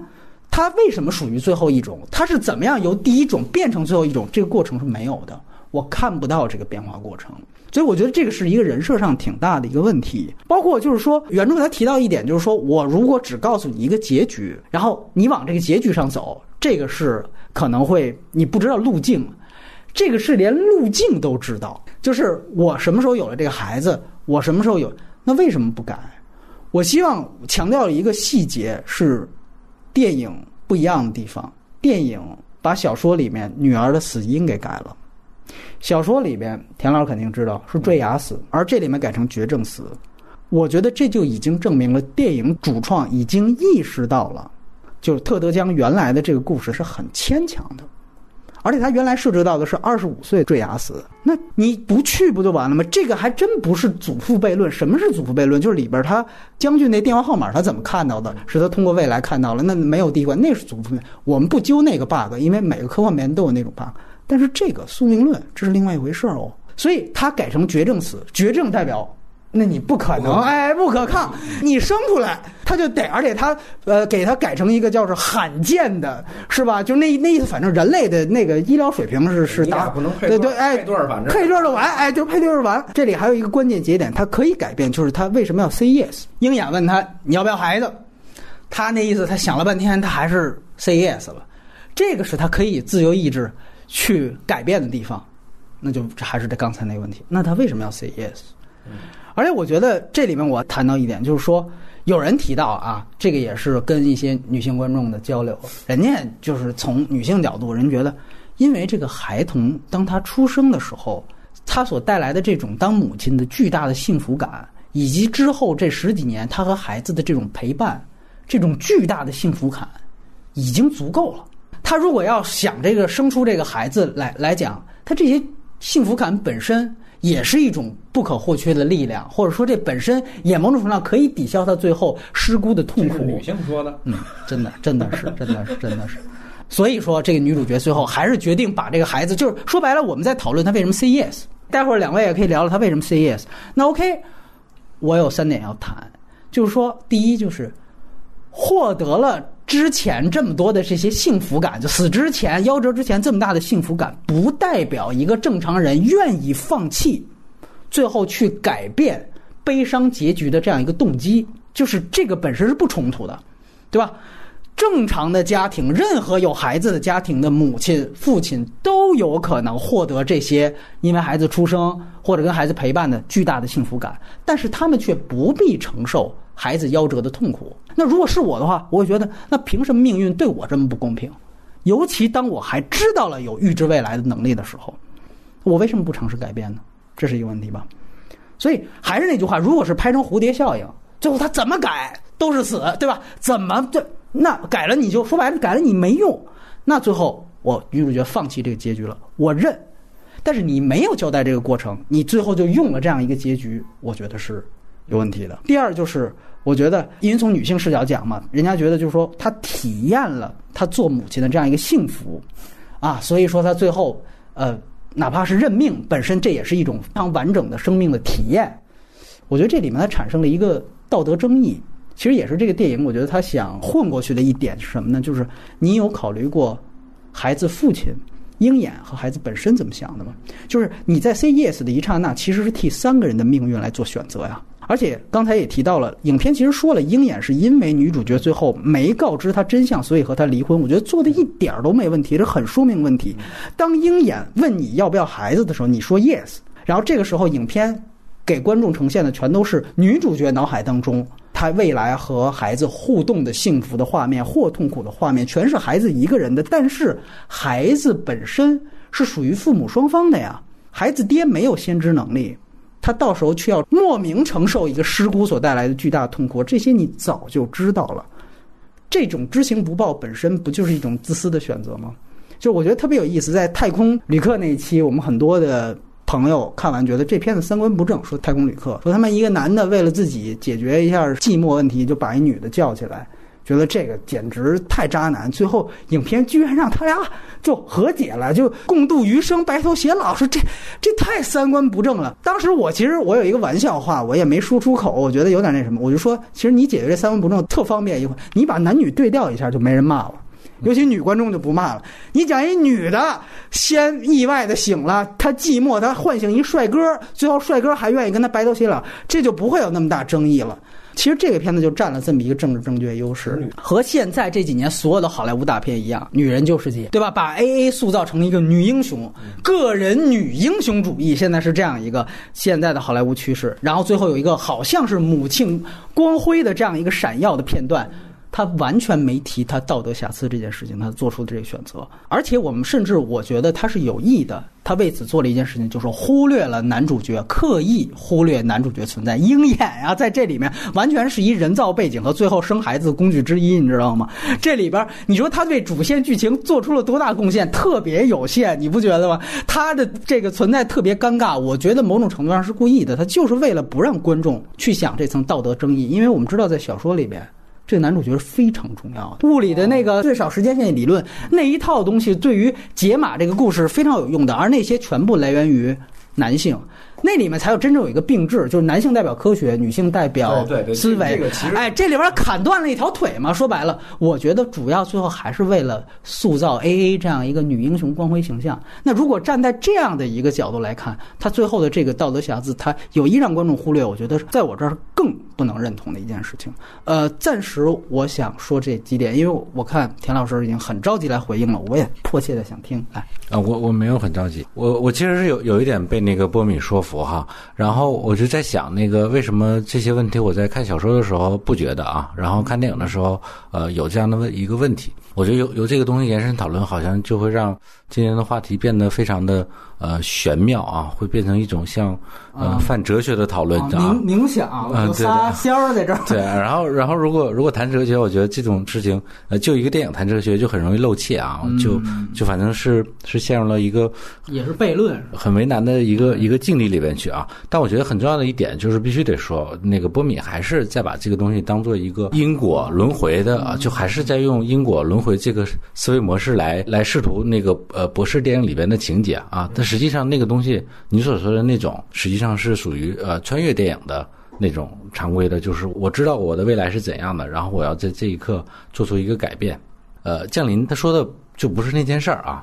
呃，这个是第一点。还有就是，我不知道这样说是不是很牵强啊，因为我从来没有这个七十桶的这个这个视角来来理解过这个世界啊，所以这个东西保护了他啊，然后也让我们很为难。就是比如说。当我站在这一刻的时候啊，我我在波米家，然后呃，关于我未来、过去所有的东西同时可见啊，然后我我在这一刻是已知我所有的那一刻的啊。那将来当女主角知道在未来有一刻她的女儿会死，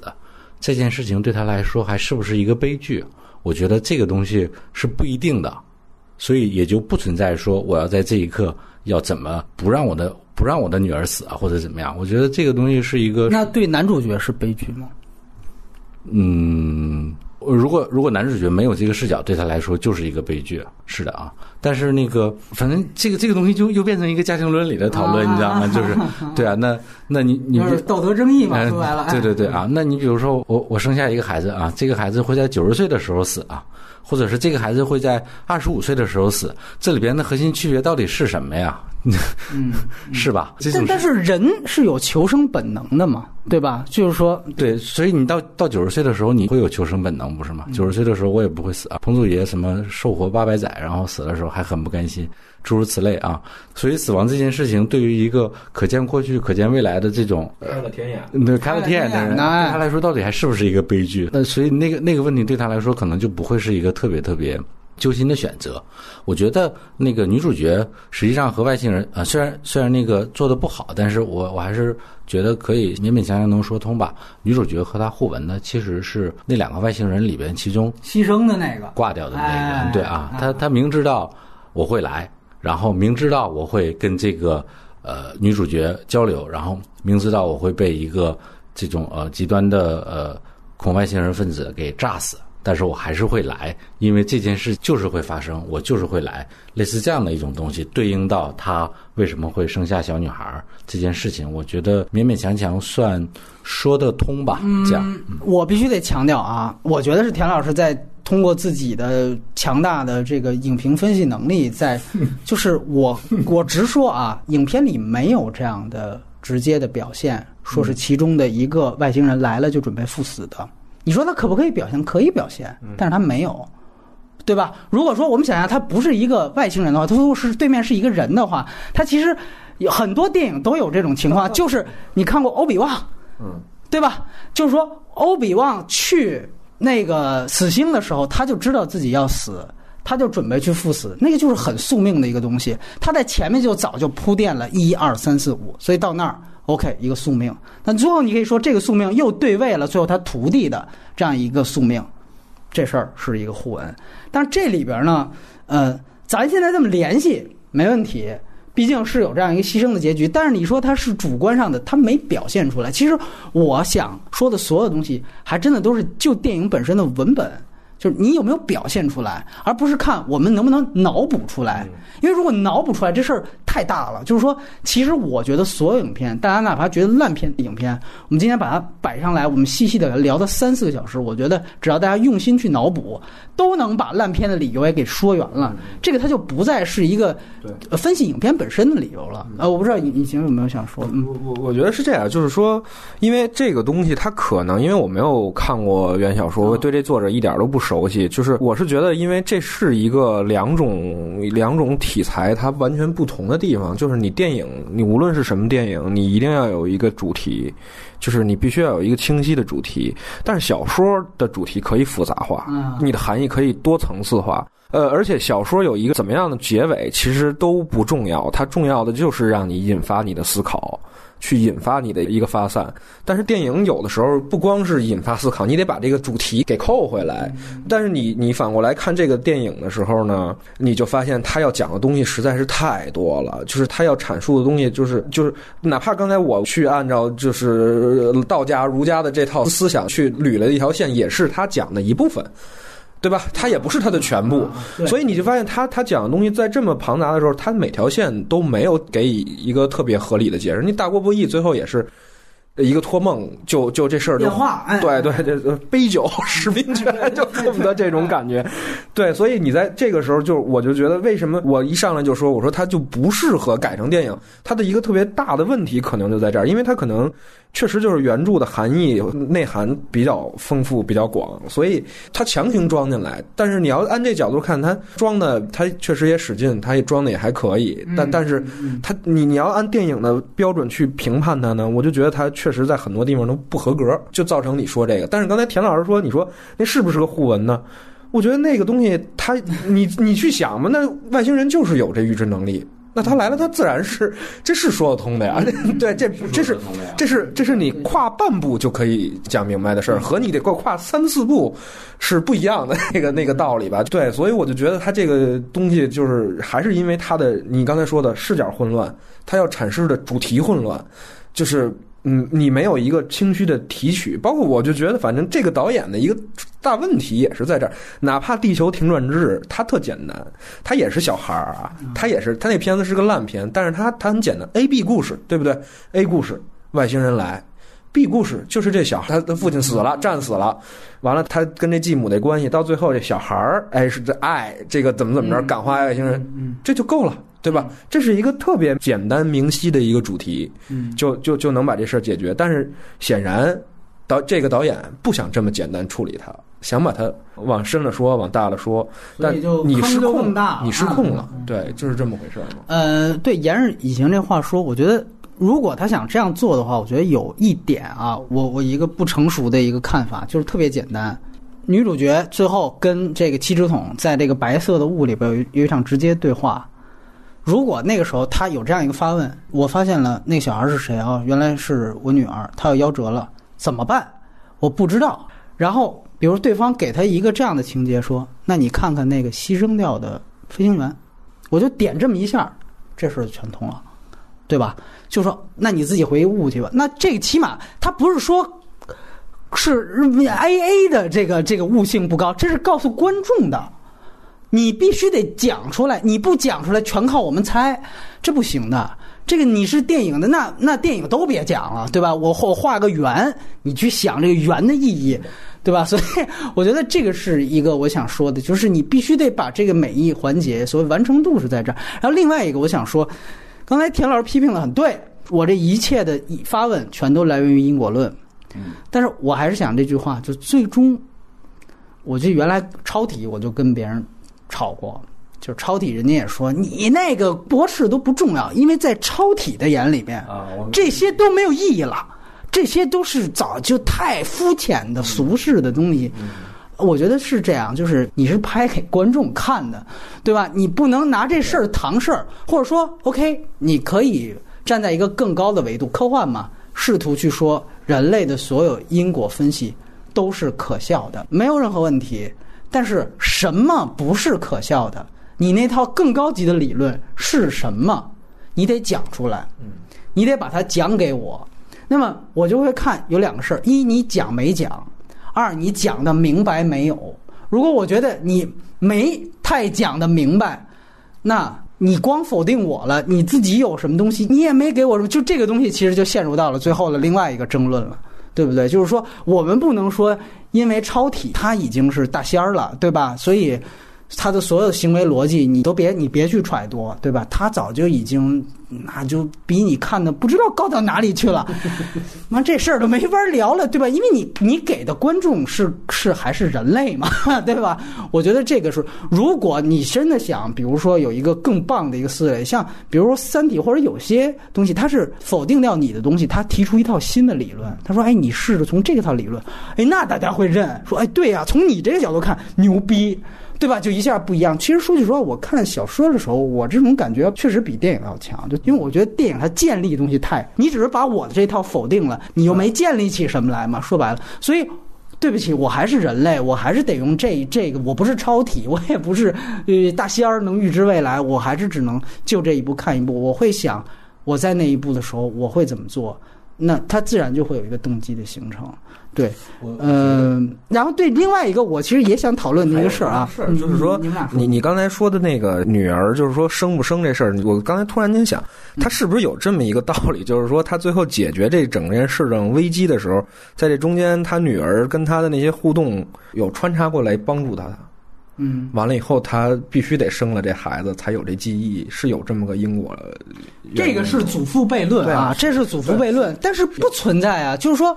那你也得表现出来。比如说，当我试图改变的时候，汽车桶告诉你你不行，你就得这样。那咱们这条时间线就瞬间就荡然无存了。人类的命运和我们的，对吧？这也不太，这这要这么编，可能又又那个什么。然后另外一个我想说的是什么呢？是这个女主角她怎么掌握的这个预知能力的这个过程。嗯，有些人没看明白，就是是不是所有人会了这个语言就都懂了，就都就都大仙儿了，就是三千年后，对吧？三千年后，人类就全都大仙儿了，就全都这个就就牛逼了。那如果是这样的话，那是怎么着？是说鹰眼那样的一个顶级的物理学家，到离婚的时候他还没学会就，不惜学嘛，就不惜学是吗？哦，就这种，就你看你怎么往下想？就哎哎，啊，对，我我觉得这种这种设想就不是特别有意义，你知道啊？对啊，对他那个语言就是你学会了之后就可以，对，因为我替主创着吧啊，就是说什么呢？就是说他顶多就是说 A A 他是一超强人设，就基本上跟那个超人女友那个水平差不多，比那可能还牛逼点儿。哎，什么呢？就是说他情商、智商双高，然后各种语言都会，语言天赋极高。可能这整个美国跟他水平差不多，就那两三个，所以他能够在很快的时间学会这个语言，而其他人达到一定段位，然后只有达到这定段位，他才能够凸显预知未来能力。这就跟说大师说，有些人他天赋很高，他能开天眼，他哎他就能受得住一级星体投射十一级星体投射，对。完了，有些人他可能大部分人都属于这个天生这个愚钝。是吧？没有慧根什么之类的，反正反正你只能这么去圆。还是那句话，只能大家在这儿延伸的去想，就是说他很多地方，这个其实你说重要吗？可能田老师也说这个可能是我们是不是太较劲了？但是你比如说，如果你对比《星际穿越》的这样，那个可能就更严谨一些，他所有的人设特别扎实，这个其实扎实程度对我还是觉得，就是说你是专门为电影去做的，就会更严谨。你是改编小说的，因为小说这种东西，它文学性在那儿，它有的时候它就不强调这个，或者说它在小说里有大量的空间，它可以去描写一些抽象的东西，把这东西说圆、填圆，就是给你带过去。但是你电影的时候，你没法表现出来那些那些东西，在这儿都会成为 bug。你像比如说读诗，谁也往里加呢，对吧？他人家还往里加呢啊，对对啊，对啊，就是说，我觉得这就是一个题材之间的一个冲突。咱们就是说，我们要拍一个那个星际穿越，啊，你就不太会容易说出现这么多这么多，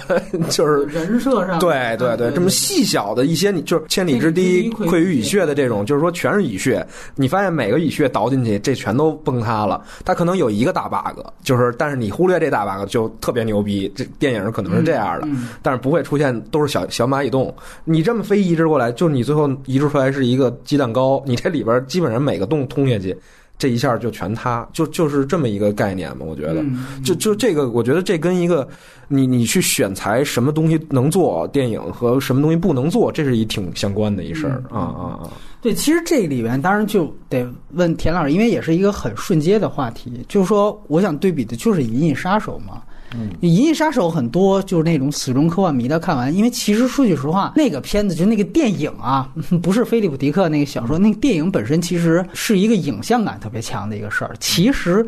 故事本身特简单，对对吧？他那个我觉得就挺好，它就是一特小的切入点。就是讲一个杀手，说句实话去追捕。人说那个是一个黑色电影的拍法也可以，他只是把它给嫁接到了一个科幻背景上，就是你就不会去想说，我靠，那最后这个整个他把这些就全都躲过去了。所以这个我觉得也是他和降临完全不一样的两个方向，所以就很自然。维伦纽瓦要拍《银翼杀手二》，确实不觉得他能拍好。我看过他之前的片子，我一直就觉得他这个，一个是说他的这个主题的问题是，我觉得他一直都有，就是他主题的一个混乱；还有一个就是说他缺这根弦儿，就是说我怎么去。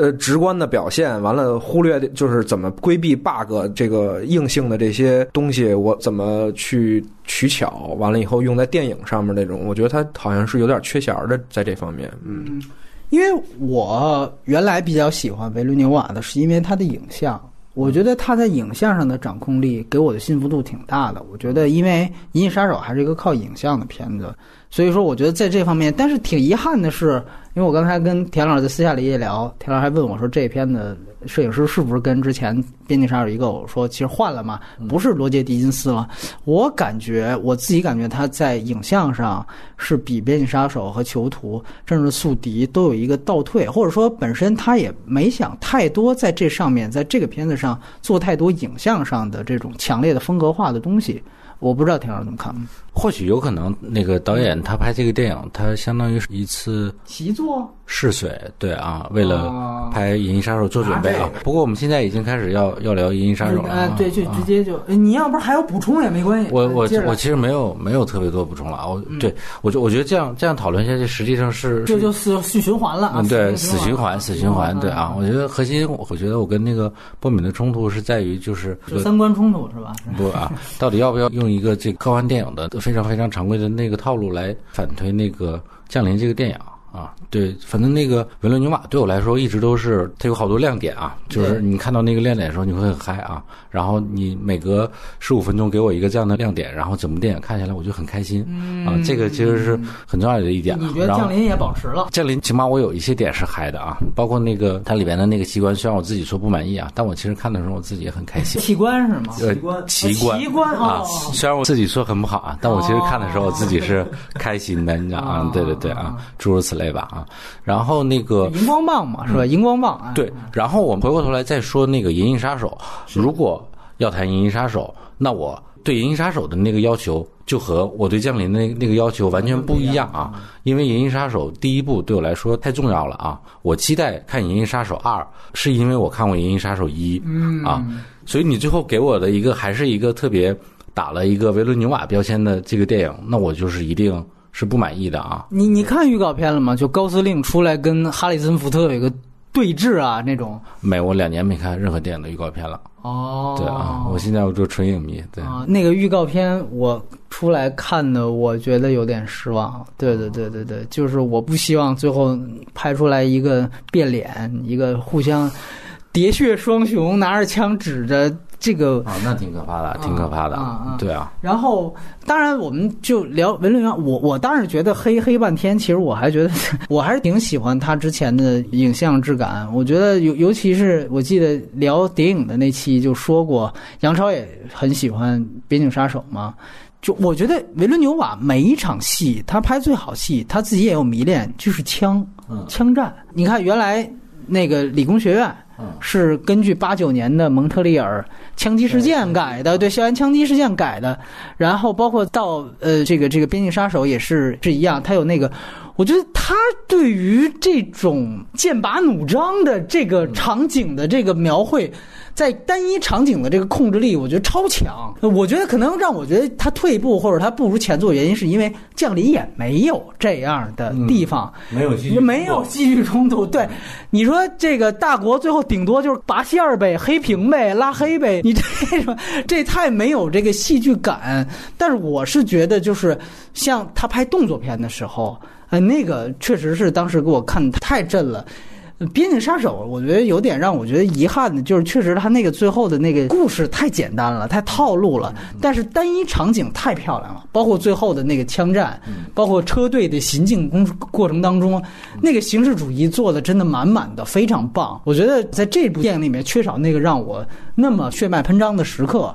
啊、当然我觉得这个跟罗杰·狄金斯在《囚徒》和在《边境杀手》里面的长进也有很大关系。《囚徒》也很棒，《囚徒》那呃，我记得最印象最深的是最后那个，应该还就是杰伦哈尔吧，就是他最后开车的那一场戏，那个警灯。照在他脸上，那整个那场戏的整个风格化，我觉得都非常棒。尤其像包括休杰克曼、狼叔在里边也是最后很极端嘛，两个极端人设需要的那种风格化的那种摄影，最后整个他那个气氛，我觉得是特别对的。所以我觉得那两部其实印象特别深刻，包括之前他的宿敌。呃，我觉得其实是这样，维伦纽瓦，我需要强调一点，就开始跟大家介绍一样，他其实是一个法语区导演。嗯，最最早说他是魁北克双星，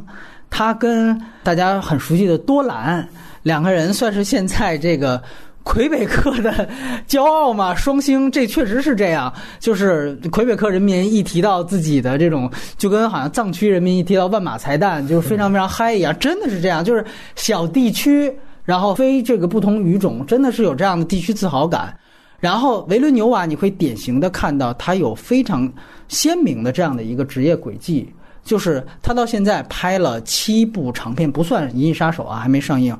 他的前三部是纯法语片，前三部长片啊，不算他最早那个短片《八月三十二号》，然后呃理工学院以及呃那个焦土之城，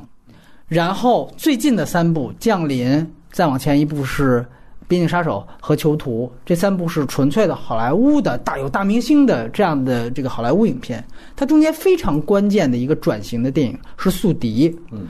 宿敌是。它连接它两个间段特别重要的一点，《宿敌》如果你注意看的话，它其实还是法资拍摄，它的最大出品方是法国的百代，啊，这个只有你在戛纳系的很多电影和法国电影你才能见到，是百代。然后它全程也是在加拿大，但是它已经讲英文了。然后他把加拿大原来都是前三部全是讲魁北克地区，他搬到了多伦多，哎，是搬到了英语区，但还在加拿大。然后他用了吉伦哈尔这样的大演员，但是里面还是有法语演员哦，还是有包括有马丁西克塞斯的女儿吧，那个谁伊莎贝拉罗西里尼啊，对吧？还是有这样的演员，所以你会发现他那个部是他美法混血的一个很典型的作品，交界的时候，然后那一部不错，呃，尤其是这个以评论界的口碑很好啊。然后使得他再次跟杰伦哈尔合作，就是《囚徒》，然后一下子又有《狼叔》，然后一下子这个就进入到好莱坞了。但是其实你会发现，他哪怕到了这一步，魁北克和整个法语区对他影响还是都是非常大的。他到这一步还是在法语区，而且我觉得他早期的作品，呃，包括田老师也可以谈谈，就包括像理工学院，其实受到新浪潮的那一批法国人的影响特别大。包括在《宿敌》里面，你其实都能够看到阿伦·雷奈的影子，特别强烈。就比如说那种特别典型的，用另外一部电影的片段去直接外化人物心理，就是美国舅舅嘛，就是他其实是非常典型的一个法语嫡系导演出来。这你也可以非常理解，就是《边境杀手》这么一部商业片套路的片子，却能入围戛纳主竞赛的原因，就是。他是法语系的，当然，就跟他其实跟多兰是一个系的，所以我觉得很多人我们在聊到他，包括跟他和之前说到的扎克施奈德、马修·文对比的时候，我觉得他非常不一样的地方，他是有很深重的法语区背景的，所以在这样的一个角度上，我们去看他的电影，可能你会获取到更多。然后我就特别想跟田老师聊，就是为什么我说这里面政治是他的私货？你当然你也可以觉得魁北克那样一个地区，他在那样一个地区下成长下来，他确实对于政治有超多敏感性。就我们在想，举个最简单的例子，理工学院，它跟大象有什么不同？他拍的大象之后，评论也一般，大家觉得这不就超大象吗？同样在学院里面发，他跟大象最大一点不同，不是他有黑白，而是因为这个人物是有非常强烈的政治动机去杀人的，而大象其实是一个某种程度上是一个无印杀人啊，就是你也可以说他那个，但是他那个动机不具体。而理工学院跟大象最大的不同是，这个人他是一个反女权主义者，就是这个是写在影片开头就不断强调这一点，他是个就是大家老说直男癌什么样，好吧，推荐你去看理工学院里面真正塑造了一个最极端的一个直男癌厌女症，就到了极点，就这当然是真事儿了。嗯，进入到那个学院里面，只杀女的，分着站，男的出去，然后就打女的，一个一个杀。理由就是我讨厌女权主义者。人说我们不是女权，不管见女的就杀。就他拍了这么一个人，这个人是有极强的表达，然后他觉得就是在整个这个地区，可有个地区，女权已经成为了一个政治绝对正确了。他觉得有些女人已经在利用这个东西去，比如休产假呀、谋福利啊。他觉得这已经是社会不公了，你知道吗？所以他其实塑造了这样一个人物，这是有一个非常鲜明的一个地区的意识形态先行，才导致这样一个悲剧发生的。所以，那焦土之城也是政治的。他最后，你看他是一个哦，好像呃，他跟他母亲有那么一个虐的那么一个情节的出现，当然也是最后一个反转。你可以发现，他都是在。子辈啊，不是儿子或者女儿和母亲之间的有这样的一个最后的一个反转，但是我觉得最终他政治属性是非常强的。那《边境杀手》更是这样，最后特别中二的讲了一个啊，原来超级大的跨国贩毒集团才是哎才是对 CIA 的这种，就是我要给你一个巨大后面的政治黑手的这样一个。他永远有这样的一个东西，甚至宿敌，你看他好像是一个特简单的一个惊悚的东西啊。他历史老师嘛，还是讲啊，黑格尔说过独裁者怎么样？然后很多其实影评是从那个角度去出发去解读那电影的，就解读啊，那个其实是就是一个关于控制啊独裁者以那样的一个东西去带性别政治的这样一个事情。哎，你也可以说这是他的私货。而我特别想到一一点，就是宿敌的最后一幕是蜘蛛嘛？对，你觉。不觉得那一幕完全就被移植到了降民里边，他梦里边，对 对吧？那只手在梦里边，那个那个七只怪出现，哇，那就是基本。而且我另外一个特别大的母题是，他特别爱用。就颠倒镜头，这个就像 J J 的光晕一样，也没什么太多深意。就是他导演超级私货，就是天花板在底下，然后理工学院，理工学院，对对，最后那一幕嘛啊，对对。然后这里面就是倒转，就一个非常合理的，又可以 私货一下。然后包括什么呃，八月三十二号开头翻车，一个女主角在一个倒转的宿敌也是，就是他跟那个女主角一个长着蜘蛛脸的女主角倒着走，你记得也也是一个梦里面的镜头。我真的有点，你真的有点不记得。对，是有这样一个镜头的，也是就是那个人在天花板上走，然后倒着过来，然后仔细一看，他以为是他女朋友，走近一看，那女朋友是一个蜘蛛脸。那个其实就是他每一个里面都会有，但是我觉得他每一个电影的摄影其实都有非常强烈的这种主题风格。哎，田老师来聊聊最喜欢他的片子。我觉得波敏的功课做的比我细啊，然后好多细节都不记得了。然后我记得我我看他的第一部电影应该就是看那个理工学院啊，当时当时印象比较深。啊，然后还比较巧，都是捋着看的，相当于。嗯，你觉得它跟大象？啊，对我我也想说这件事儿啊啊！当然我不是说今天晚上咱俩就一定要这个针锋相对，对对对。我觉得就是我们也可以就是换一个角度想啊，他那个时候是一个年轻导演啊，就是他我也同意他是以这个宿敌为分水岭的啊，宿敌之前和宿敌之后，宿敌之前他实际上在一点一点的找自己的那个风格，对对对啊。然后你问我理工学院和大象哪个好看？其实我觉得理工学院好看哦，是吗？啊，真的，呃，理工学院是那种特别特别点。典型的，对我来说，它是那种纪实类的影片。我就拍这杀手啊，他在杀人前多少天，他是一个什么样的状态啊？然后他为什么杀？怎么杀？哎，对，为什么杀？怎么杀？杀完了之后，还有杀完人这件事情发生之后，对其他同学的那个影响。有的人就。自杀了，有的人就怎么怎么着了。它实际上就像一个特别特别工整的那种纪实类电影的时候的，对，所以那个时候还是比较相对来说比较谨慎的啊。然后等到那个宿敌的时候，他可能就就开始逐渐逐渐的对开始起范儿，然后到后面就越来越帅这样。那你说他是不是很政治？我我不知道啊，反正那个我没有试图从这个政治的角度来来理解他，你知道？嗯，我倒想到一点，就是我看理工学院的时候，最近过了一遍，我就觉得其实降临的好多问题，或者降临的整个结构，其实如果挑它最像的一部前作是理工学院，我觉得在哪儿？就是你看最后他也来那么一下，首先他前面也模糊这个时间轴这个事儿，嗯，就是你不知道哪些是杀人前嗯发生的，然后哪些是杀人后导致了那个其他的人有那样一个反应，就他把这事儿故意的模糊化，对吧？这是一点。二来就是最后特别的像是在于，最后也是有一个新生儿的出现。你记得吗？就那个短发的女主角怀孕了，记得然后等于最后才揭晓，哦，她的旁白其实是好像写给她的孩子的，嗯，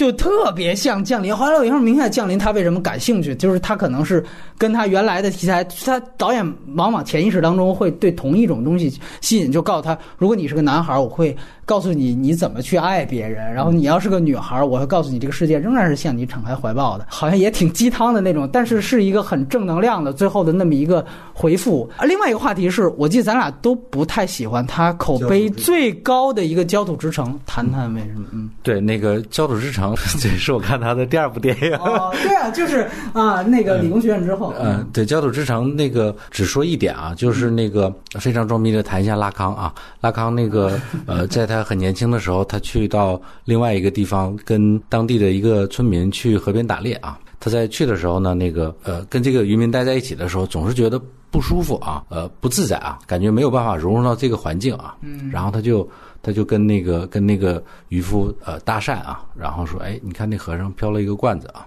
嗯，然后这个渔夫就就特别不爱搭理他啊，少年大爷说，对，但是那个罐子没看到你。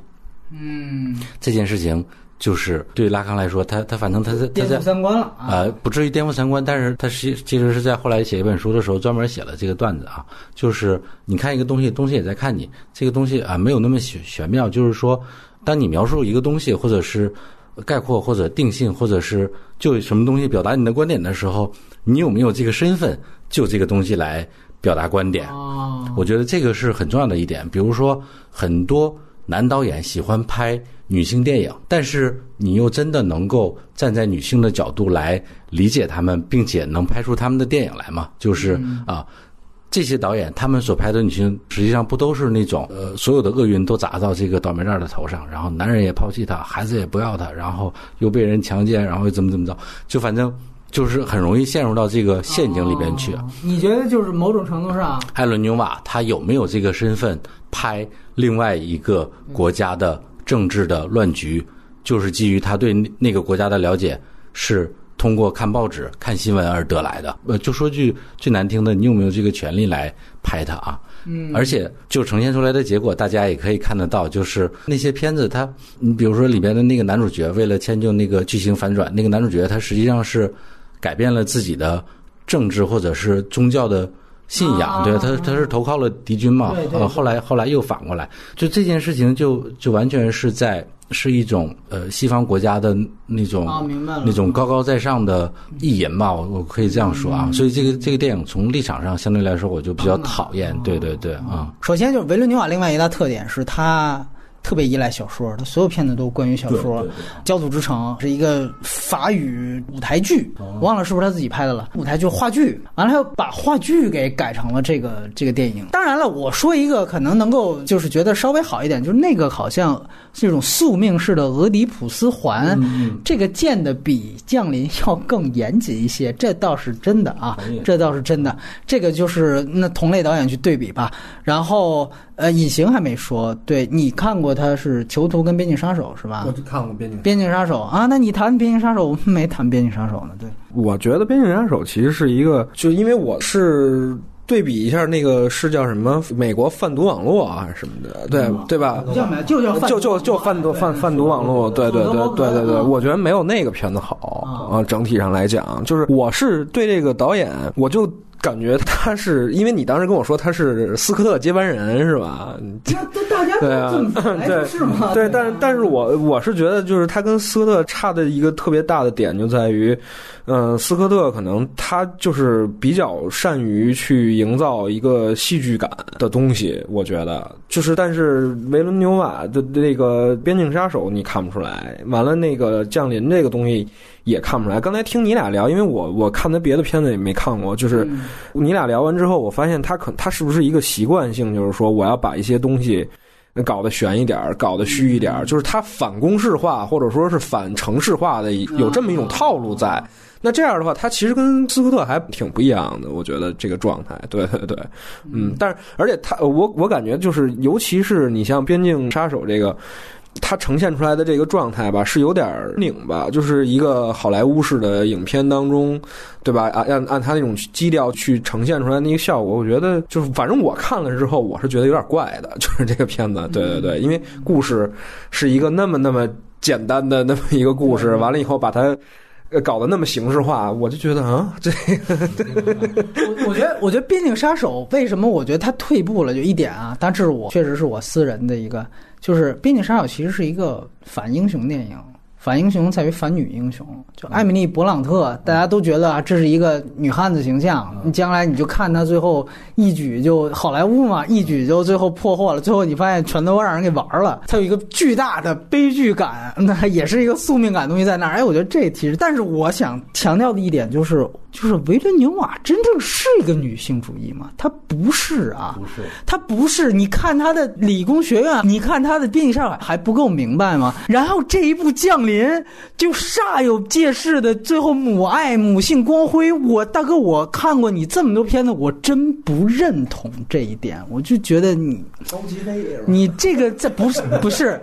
就是你在为了好莱坞，或者说可能他就像田老师说的吧，他拍一个科幻片，他要有一个做习作，或者要有一个。那我只能这么这么，但是我其实一直不认同这个逻辑，就是我们还是单独看这个电影，那这这支电影太不公平了，对人家那个呃特德江，对所有都太不公平了。你拿我这当一个哎练手练练手练不好了就扔了，你要是拍烂了，你你也你也认着，这我觉得有点过分，对吧？你要卖票还卖两次呢，对吧？所以说说到底，然后另外一个事儿，呃，田老师怎么看他对小说改编？就是你看，包括咱们之前也查，他其实最有名的宿敌。已经听没听过？宿敌其实是根据葡萄牙的一个获得诺贝尔文学奖的一个作家萨拉马戈，萨拉马戈的一个嗯没嗯没听过葡葡萄牙的作家啊，他好像对葡萄牙也挺感兴趣。你看他老扯点葡萄牙的文化什么的，《降临》里也有。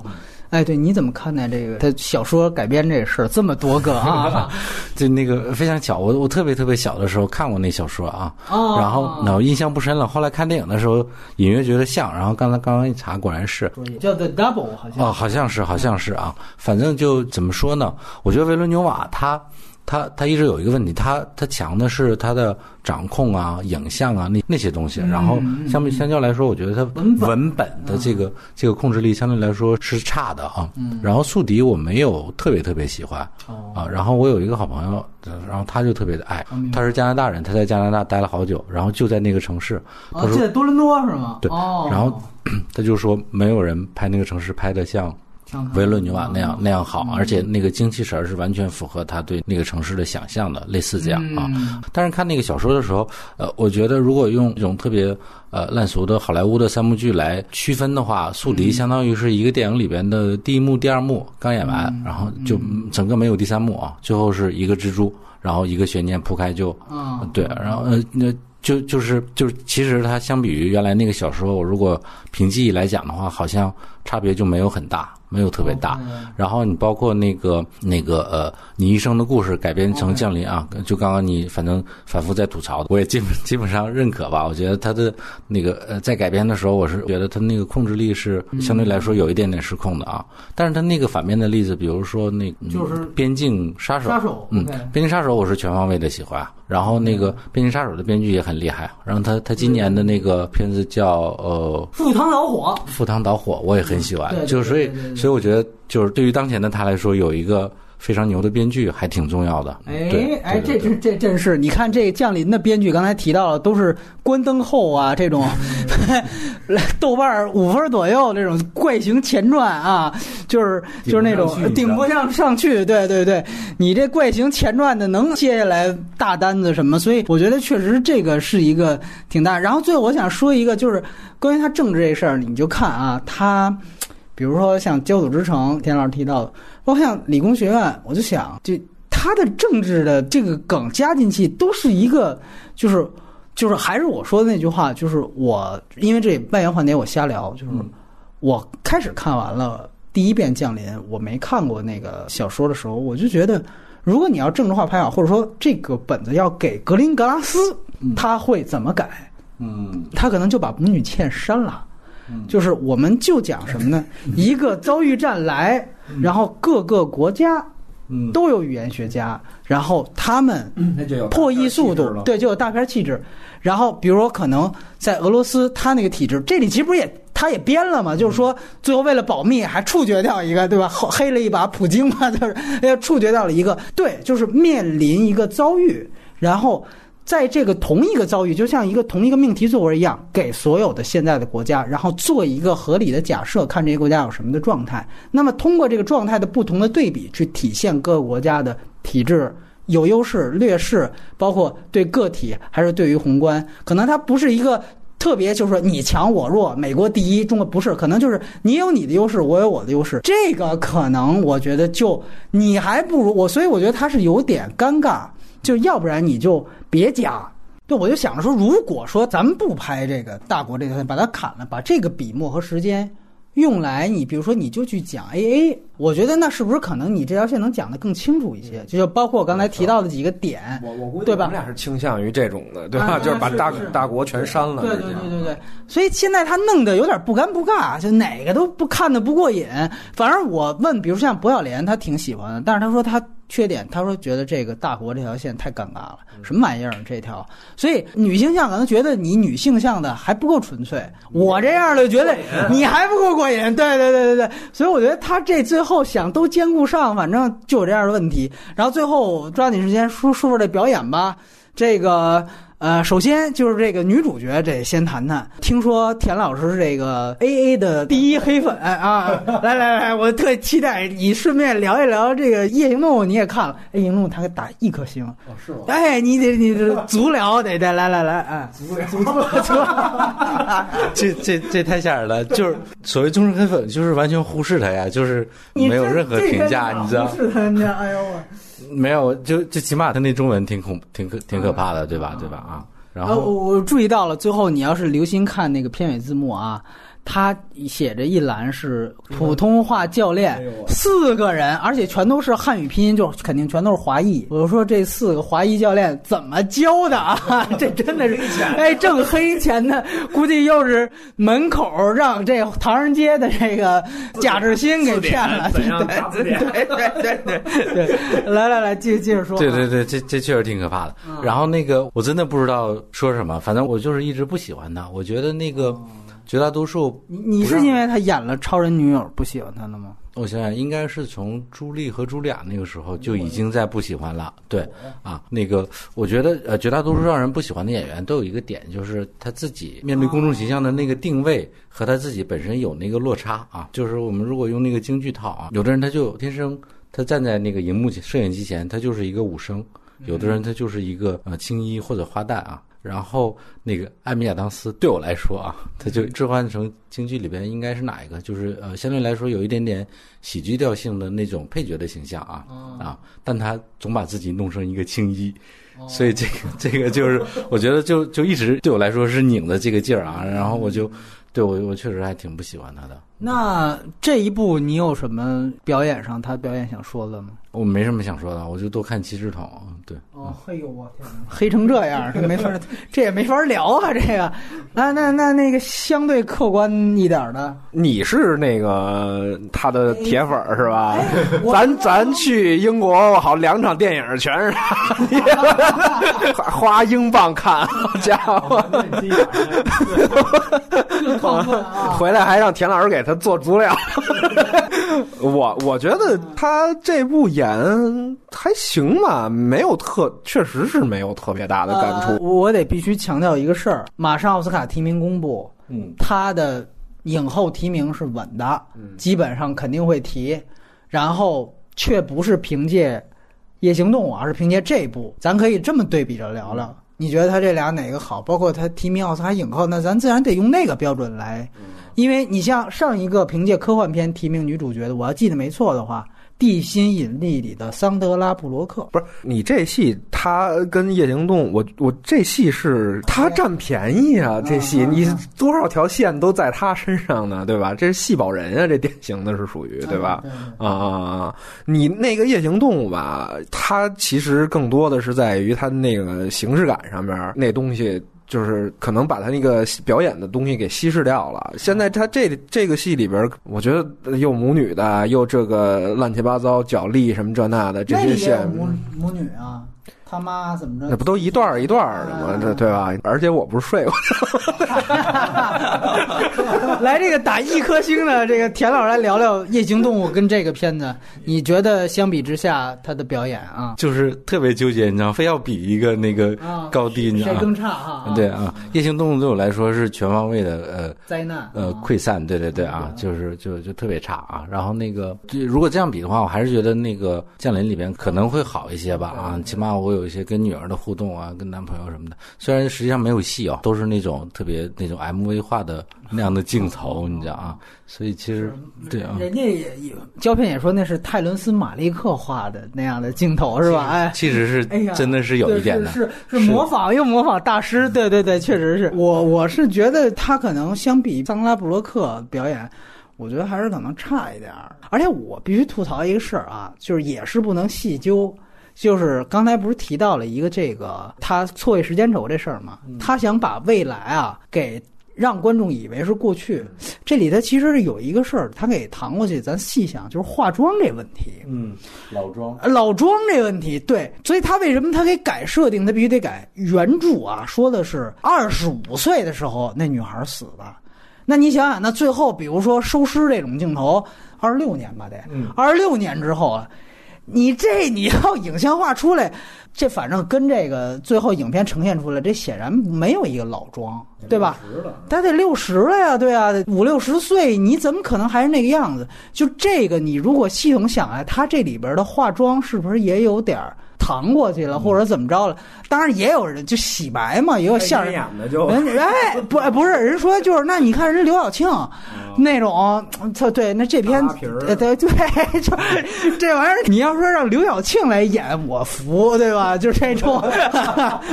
也是提笼架鸟的，这个寻龙诀的这种是吧？最后怎么着的，反正也可以啊。反正我觉得这就属于，然后另外最后咱们说说这商将军。哎，这个刚才有人提出来了，虽然我们俩推测啊，说这可能是不是一个中将引射少将，还有人觉得这好像有点这个核心的意思。哎，我不知道田老师是怎么看待这个引射的啊？来来来啊，嗯，又给我挖坑。我跟你说，你提提这个表演吧，提这个表演吧。呃这节目下了对你没什么好处。我跟你说，他不，他都一刀未剪上映了，咱凭什么不能聊？对不对？来来来，没有，我就觉得那个在电视上出现的时候，那个发型有点像，你们有没有觉得像啊？是有一点像吧？对对对你们，都觉得像是吗？啊，就是整个轮廓有一点像啊，对对对，哦，发型稍稍有点像。他们倒是还说过，说那个潘金莲找高明梳那大背头，说是影射那个康师傅啊。就有人跟我说，那我你觉得没看出？你觉得这更像那个？这这是哦，你觉得这表演各方面怎么样？对，反正形象是有点体制味儿。完了后边那场，我觉得最搞笑的就是我在威尔士看的时候，我说干嘛呢？这儿怎么着？一会儿叫屋里这是什么呀？这我说对对对对，就是给他看号码，我留一号，加一微信，我操，散德行都散到这美国庆功宴上去了，这怎么？我是吧？对，就是我老伴儿也现在去了，对吧？就是我孤独寂寞冷，我我来这晚会就是为了你！你不是知道我号码吗？到时候弄半天那孩子，这这 爹是谁，而不好说。我觉得是那段确实拍的有点，就他有点猥琐，他有点猥琐啊。就那段我觉得拍太差了。你觉得比《火星救援》也是科幻片，你觉得那里边那个中国片段你比一下呢？我觉得那个《火星救援》里边那个片段，它它有很多那个呃算计在里边了啊。他实际上是要、啊是要拉一个中国演员来进来，然后这种好营销的时候好说事儿嘛，或者是这就是商业目的更强。嗯，对对对啊，所以那场戏是生生加上去的。比如说这里边起码他没找一个，他如果就怀着像那个火影救援那种，他或者是或者是啊差男人那样的啊，他可以找啊找陈道明来演这个将军嘛，或者是孙红雷啊什么诸如此类的，还是在美国本土找了一个。我觉得人家一开始就没考量这些事儿啊，就还是当做一个戏来拍啊。那你至于那场戏拍的好不好，那是另外一个标准，我就没有特别呃 focus 在那个戏好不好上，反正我看到那儿就就还过瘾还啊还行吧，还行还行吧，对对对对对。啊！你谈谈火星救援啊，我是说，我就说他可能，比如要找一个王学圻那样的演员的话，就可能就会在那些后边那起范儿什么之类的，就会钢铁侠三就会好不是回时候被伤了给锯了，哎，对吧？可能 就是说。了一句再见，是吧？啊，不过他这片子考虑不考虑就是中国演员，我觉得在他这个意义不大。我觉得在市场上表现应该都不会特别好。这嗯这招早就不灵了啊！就那时候那个钢铁侠呀，然后那个 X 战 X 战警啊对用过啊，变形金刚，其对对对啊，其实是不灵的，我觉得。而且这个片子本身它不是一个能能够大卖的片子但，就是但但是你你确实说到王学圻，可能我觉得是不是稍微更对位一点啊，对他体制哎那个范儿那味儿，对吧？就在那儿呢，对。或者说姜文这个拒了星战来这个是吧？就那就 不给人造文化航母，造飞碟。哎哎，对呀、这他应该去这个呀，对吧？哎，这还挺左的哈。对啊，啊，这里真有航母啊！我们这东海舰队，我们那时候是吧？我们那段新闻都不用消音，直接你让姜文那儿来一段，那比啊，不比那大壮啊！秦小婉说那整个一人设叫什么忠犬公，说这叫我的，这太对了那个，所以我觉得确实是。反正总之，这以后希望就是如果要应对中国市场，呃，起码这普通话这个是吧？这得练练。终于有一天，我们也可以吐槽那美国人，你们这个说的什么玩意儿，对吧？就是像田老师说的，别老高三说英文怎么着？哎，不现在不都取消英文高考了吗？你这推荐错了吧？我不知道啊，我不知道这件事啊。取消了吗？啊，英文现在只会考啊，现在这么牛啊，你回 你回再复读一遍，你 没没这事儿，我不是可劲儿挑吗？哎呦喂，特江有其他的作品，别到时候跟中国的再，比如被中国买过来就就不好了，是吧？我觉得应该应该不至于，国内就是我哎，对，哎，降临还有一点很重要的一点就是，就其实你你放眼想，你想不到特别多的人真的能拍《你一生。就除了维伦纽瓦，其实真就没有特别多的导演哦适合拍啊，这个呃也是一点吧。然后那个哦最后推荐一个那个也是特特江的小说啊，那个嗯《商人与炼金术士之门》跟商人是哪个商人？商人 businessman 啊。OK 啊，那个世界观和你一生的故事有点像啊，然后也比较好玩啊，大家可以有空的时候可以看一下。好好啊，然后就是你既然聊这话题，那你觉得，比如说我们拍《三体》，现在也是就这情况嘛？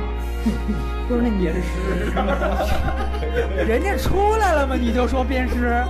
这孩子没降生呢就已经预感到他要得绝症腰斩了。你这哎太降临了，你这个比 AA 还 AA，然后对，就是你觉得？比如说另外一件事，这个